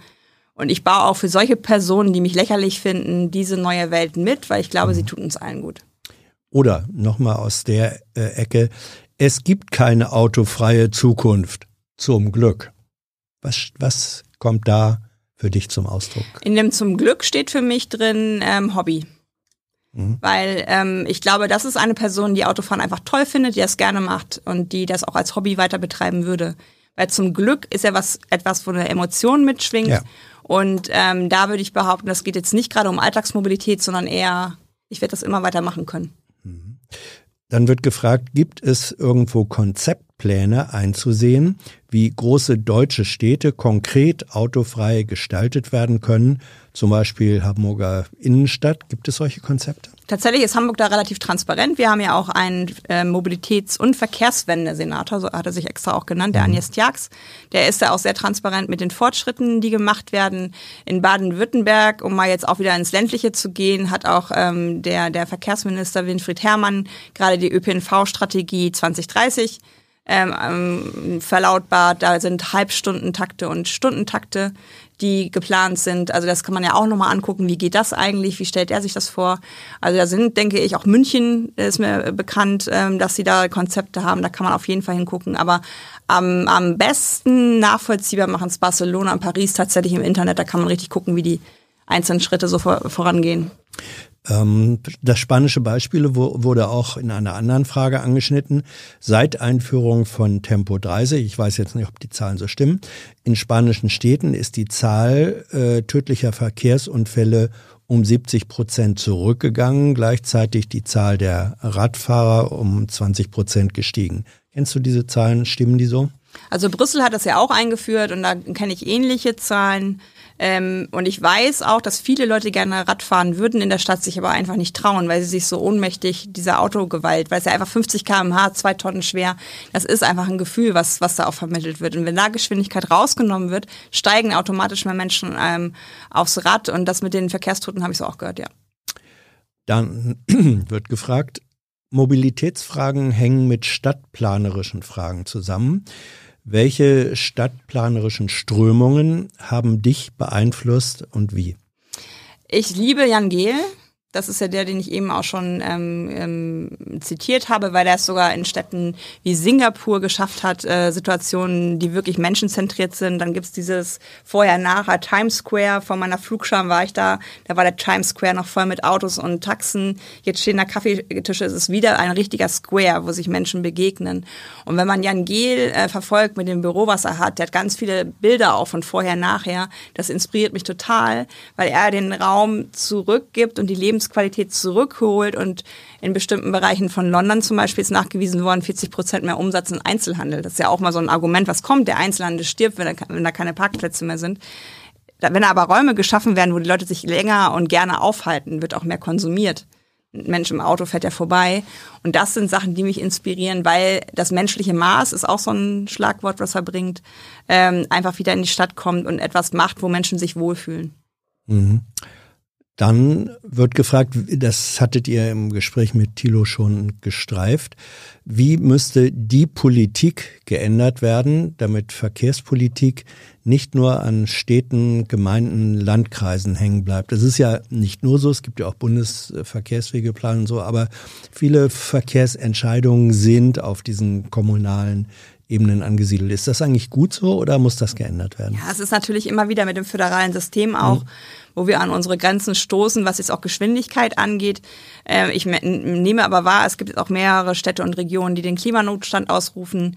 Also eigentlich kann man, finde ich, das Pariser Klimaziel einfach mal als Basis nehmen. Das muss ja jeder von uns erreichen in, in den Regionen, wo wir leben. Und da kann man auch viel auf Verkehr gucken und wo die Probleme bestehen.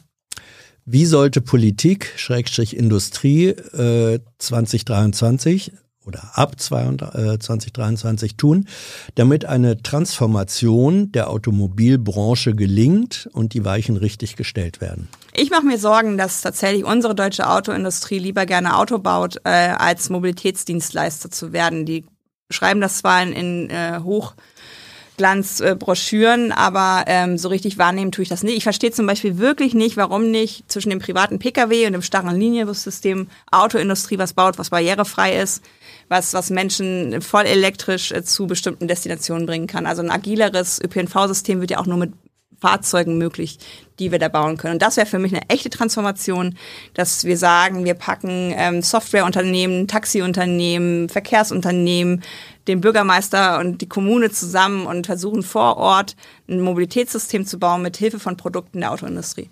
Da gab es die Frage, ob du es bedauerst, dass VW-Chef dies gegangen ist. Der war ja, also zumindest hat er gesagt, wir setzen hier konsequent auf äh, Elektromobilität. Ja, war der einzige Autochef, der mein Buch bekommen hat. Dem habe ich es geschickt. Aha. Und ich habe ja jetzt auch viel Zeit. Ja, genau. ähm, und ich habe ja ähm, deutlich gemacht, dass ich die Kommunikationsstrategie von Herrn Blume nicht so richtig verstehe, weil er in den ersten Statements, die er gesagt hat, sofort wieder die E-Fuels thematisiert hat. Jetzt hat er zwar gesagt, es wird alles voll elektrisch, aber heute von der Zugspitze kommen ja wieder Sachen wie der saubere Verbrenner. Dies war klarer meiner Meinung nach, was die Antriebe angeht, dass die Zukunft voll elektrisch ist. Er hat sich da auch nicht nur Fans gemacht intern. Deswegen ist er vielleicht auch nicht mehr da. Aber ich glaube, wir brauchen so Führungspersönlichkeiten, die einfach einen Kurs vorgeben und sagen, hier geht's hin und diese Türen machen wir jetzt auch zu. Sind wir in deiner Zukunftsutopie oder Vision mobiler oder insgesamt weniger unterwegs? Zum Beispiel, weil wir kompakter wohnen, leben und arbeiten? Also es wird auf jeden Fall die Wegelänge wieder abnehmen. Die ist ja gestiegen durch das Auto. Die, die, die Anzahl von Wegen ist ja seit dem Mittelalter oder vielleicht auch sogar schon seit der Steinzeit ungefähr drei bis vier Wege am Tag. Das hat sich nicht verändert. Die Wegelänge hat sich auch verändert.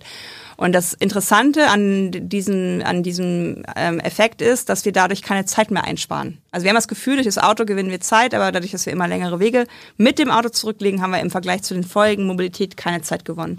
Und die können wir wieder gewinnen, wenn wir weniger Wege, also Länge haben. Und das sehe ich schon, dass wir vielleicht wirklich vor Ort arbeiten. Damit meine ich jetzt nicht Homeoffice, weil das ist auch manchmal belastend, äh, da zu arbeiten und zu wohnen und äh, zu leben in einem Raum, aber dass wir vielleicht ja, vor Ort Dinge haben, wo wir hingehen können, arbeiten können, was, dass, dass die Kitas auch wieder mehr an die Menschen ranrücken, dass die Bildung näher an die Menschen ranrückt. Also eigentlich, was wir mit der 15 Mit der wollte ich gerade genau. sagen, dass, dass dieses Konzept ist eigentlich äh, da aus deiner Sicht, weiß nicht, wie gut oder genau du die Berliner Verhältnisse kennst. Berlin ist ja in der Form, wie wir es heute kennen, erst seit 100 äh, Jahren als Groß-Berlin entstanden. Bis dahin gab es Berlin als Zentrum und viele der Bezirke, die heute zu Berlin gehören, also wie Schöneberg äh, oder Steglitz oder so, das waren eigenständige Städte und vieles von dieser Kiezstruktur findet man heute noch. Ist das ein historisches Vorbild, an dem man sich orientieren kann? Ist vor allen Dingen ein Vorteil, weil der erste Superblock in, in, in Barcelona war tatsächlich mal ein Dorf, was äh, Nähe Barcelona lag und dann so einverleibt wurde, aber die ganze Struktur so mitbrachte, mhm. also in sich funktionierte. Und da glaube ich, sind eure Kieze genau das Vorbild, was auch möglich sein kann, dass man dann wieder ist aber auch oft so, glaube ich, in Berlin, dass man sich eher im Kiez bewegt, als dass man jetzt. Ja, aber das ist, ich glaube, das ist historisch ähm, einfach eine andere, äh, also eine stärkere Kraft, weil mhm. die Vergangenheit noch nicht so lange her genau. ist, als in anderen äh, schon immer zentralistischen Städten. Das auf jeden Fall, ja. Mhm. Dann, welchen Beitrag leistet deiner Meinung nach Carsharing zur Verkehrswende? Das Motto heißt ja Nutzen statt Besitzen. Carsharing sehe ich als ganz großen Hebel an, äh, vor allen Dingen auch im suburbanen und ländlichen Raum, wo das oftmals leider nicht angeboten wird.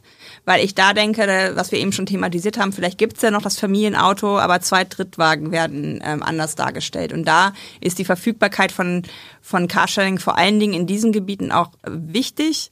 Ähm, es gibt jetzt ja auch so Autos wie den ähm, Sion von Sono Motors, der so als Community-Auto auf den Markt kommen wird nächstes Jahr, wo Carsharing sozusagen in dem Produkt schon ähm, verankert ist, dass du sagen kannst, ich teile das mit meiner Peer Group, ähm, also auch nicht mit Fremden, mhm. was vielleicht auch manche nicht wollen, aber dass du so eine Nachbarinnenschaft hast, wo dieses Auto steht und alle können das nutzen. Also ich sehe da einen großen Hebel, vor allen Dingen auch im stationären Carsharing, weil du hast einen Parkplatz, äh, also du musst nicht suchen, du stellst das Auto da wieder ab. Es ist verlässlich buchbar, auch vielleicht über längere Zeit im Voraus. Also das ist auf jeden Fall für mich ein Hebel. Gibt es Konzepte, wird gefragt, wie ein oder wie Fahrzeuge im Einsatz, also zum Beispiel Löschfahrzeuge bei Flächenbränden im, im langstreckigen Einsatz, ähm, im laufenden Betrieb nachversorgt werden können? Also wie macht man das, wenn ansonsten wir eine weitgehend automobil, sag ich mal, arme oder abgebaute Infrastruktur haben. Also tatsächlich gibt's da richtig coole ähm, Löschfahrzeuge schon, die, die voll elektrisch funktionieren, auch Müllautos, ähm, weil die haben ja nicht das Problem, was private Pkw haben, dass sie so sehr aufs Batteriegewicht achten mhm. müssen. Und da, glaube ich, geht der Weg auch hin. Vielleicht bleiben die sogar auch hybrid, das immer auch noch eine Möglichkeit ist, falls das aufgebraucht ist. Und es gibt natürlich in einigen Bereichen auch immer noch dieses Swappable, also dass du so Batterien, ist, was, was? Batterien so. austauschst sozusagen, ah, ja, ja, ja. Ne? dass so du, dass du halt, Modulsystem. ja, ja, genau, dass du halt sagst, okay, da gibt's halt bestimmte Stationen, wo man das macht. Es gibt zum Beispiel in Asien sehr viel mit den mit den Mopeds, die die haben. Die mhm. haben gar keine eigenen Batterien, sondern die die tauschen die einfach aus und müssen dann gar nicht mehr laden. Sind doch ein bisschen leichter. Gut, äh, Moped. Batterien. Moped. Batterien sind leichter, ja. Moped. Ähm, Persönliche Frage. Wie ist der aktuelle Stand deiner Bundestagspetition? Momentan ist Sommerpause und äh, Tino und ich haben uns verabredet. Der macht, glaube ich, auch insgesamt gerade sechs Wochen offline, weil er mit Familie unterwegs ist. Und danach wollten wir uns auf jeden Fall mit den uns wohlgesonnenen PolitikerInnen aus der Runde mal treffen, vielleicht auch einen Podcast mit denen aufnehmen und nochmal schauen, was da in der Zwischenzeit passiert ist. Da mussten so Papiere geschrieben werden, pro, contra, contra mhm. weil wir ja in die Runde auch gekommen sind ähm, in den Bundestag und da halten wir auf jeden Fall auf dem Laufenden. Wie viel Unterzeichner gibt es? 65.000 waren es. Ist nicht so viel, ne? Ist eine der leider der, einer der erfolgreichsten sogar noch. Ich finde es auch traurig, aber hm. ähm, das ist etwas, wo, wo demokratische Mittel manchmal schon, äh, es ist so kompliziert, sich anzumelden. Dann, in jeder Stadt bedeutet Bahnhofsviertel Drogen- äh, und Alkoholszene. Bahnhöfe sind keine Wohlfühlorte. Für wie wichtig hältst du diesen Umstand und wie, wie kann man das ändern? Ja, super wichtiges Thema, weil ich ja auch schon unter dem unter dem ähm, Paragraphen Sexismus und Sicherheit ähm, mhm. gerade hatte. Das ist in anderen europäischen Ländern komplett anders. Das sind das richtige Kathedralen. Also ich hatte es auch in den baltischen Ländern, dass ich nochmal Geld holen musste, auch versuchen nach dem nach dem äh, Automaten aus und dachte, ha, gehe ich da jetzt rein in den Bahnhof mit den mit den Bildern, die ich so hatte und da war da drin aber total das Leben, obwohl die obwohl die ähm, Läden gar nicht mehr offen hatten. Also es ist eine ganz andere Möglichkeit mit Beleuchtung, mit dem, An, mit dem Angebot da Bänke zu haben und so weiter und auch subjektive Sicherheit da ähm, zu machen. Andererseits finde ich natürlich auch, wenn wir diese Probleme haben, ähm, und gerade gestern hat mir jemand erzählt, wie schlimm es gerade in Frankfurt ist mit den Drogensüchtigen da auch.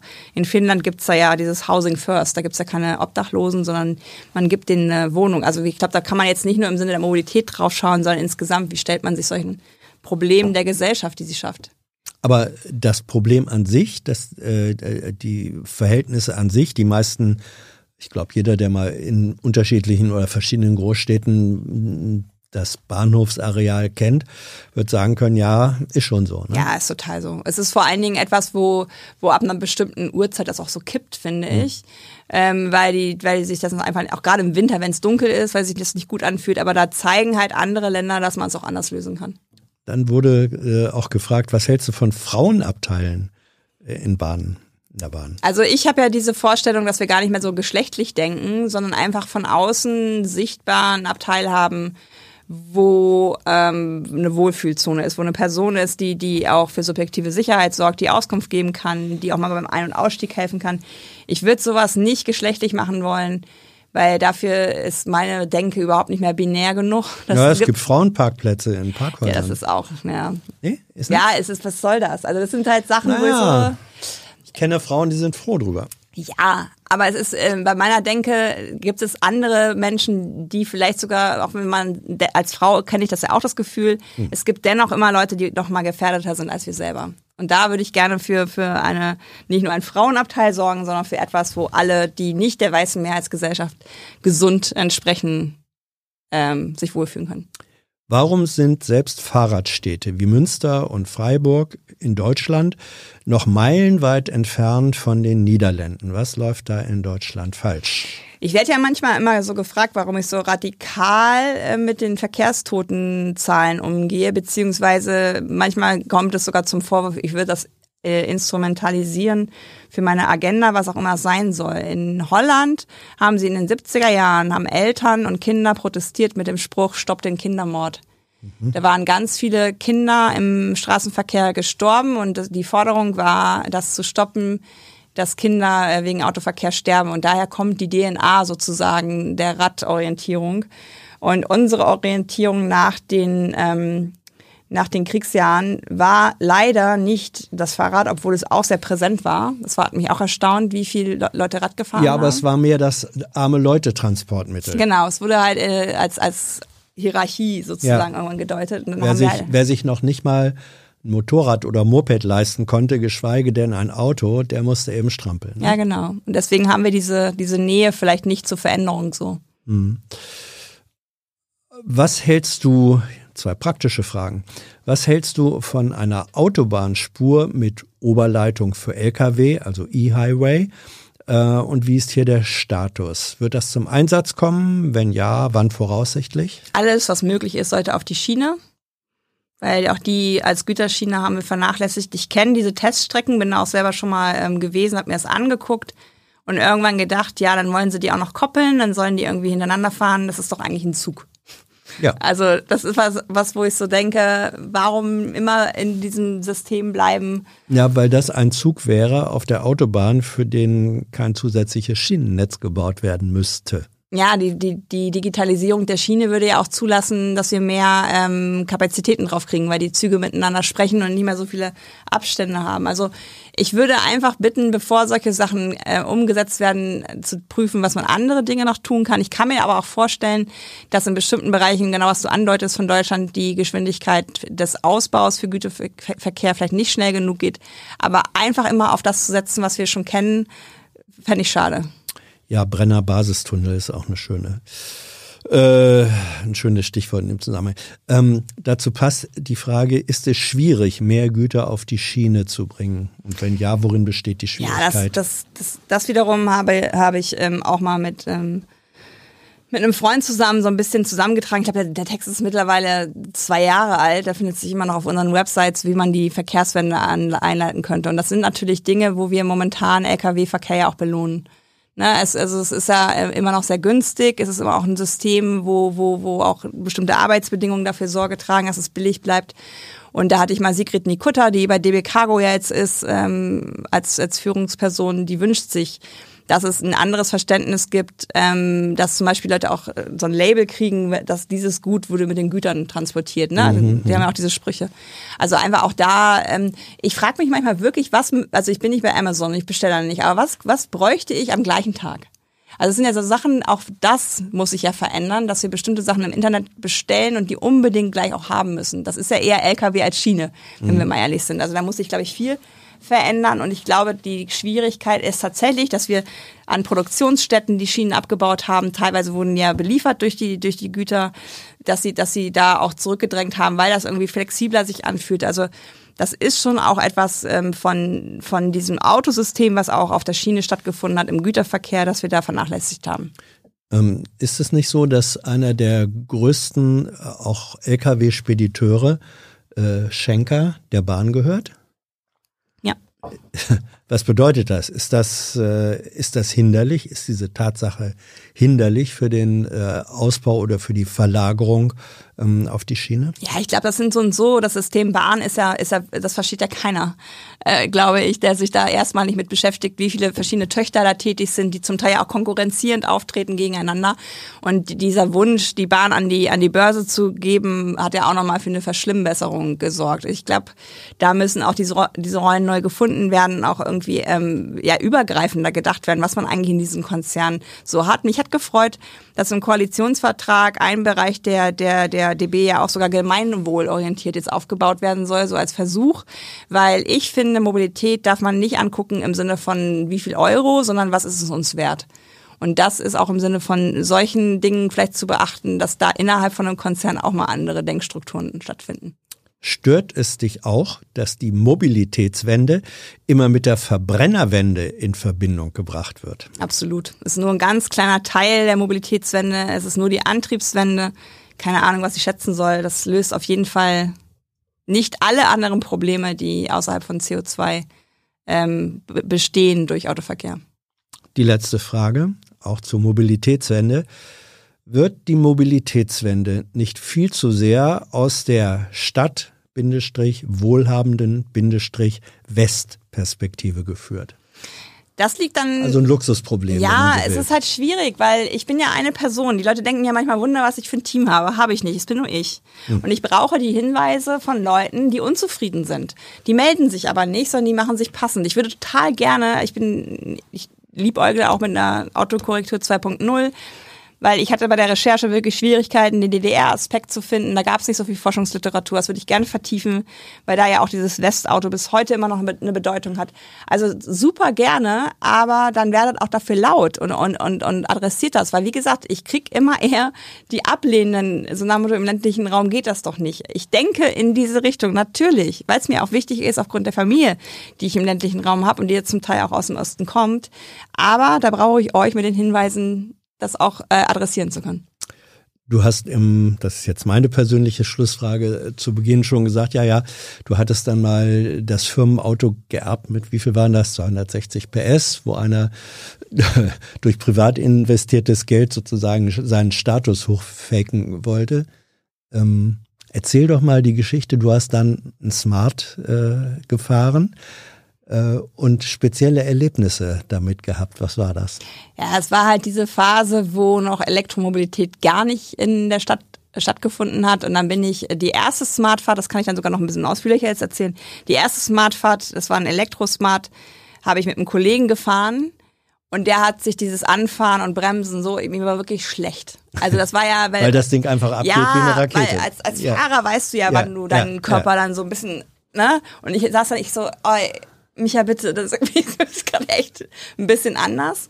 Und dann bin ich den selber mal gefahren und habe mir tatsächlich im Rahmen der Möglichkeiten natürlich den Spaß gemacht, an der Ampel dann wirklich mal äh, auf, auf 40 oder so 50 zu beschleunigen. Und das, diese Blicke von den Herren in den großen Autos, die dann eben nicht so Die du einfach waren, hast ja, stehen lassen, ne? war, war herrlich, ja. Ja. Es war richtig Fun-Faktor und so ein bisschen Autoscooter-Feeling, ja. Katja, danke schön. Danke für eure Fragen, euer Interesse und ihr wisst es, eure Unterstützung, ohne die es dieses Format nicht geben wird. Wer im vergangenen Monat dabei war, seht ihr jetzt im Abspann. Bis dann, tschüss. Tschüss.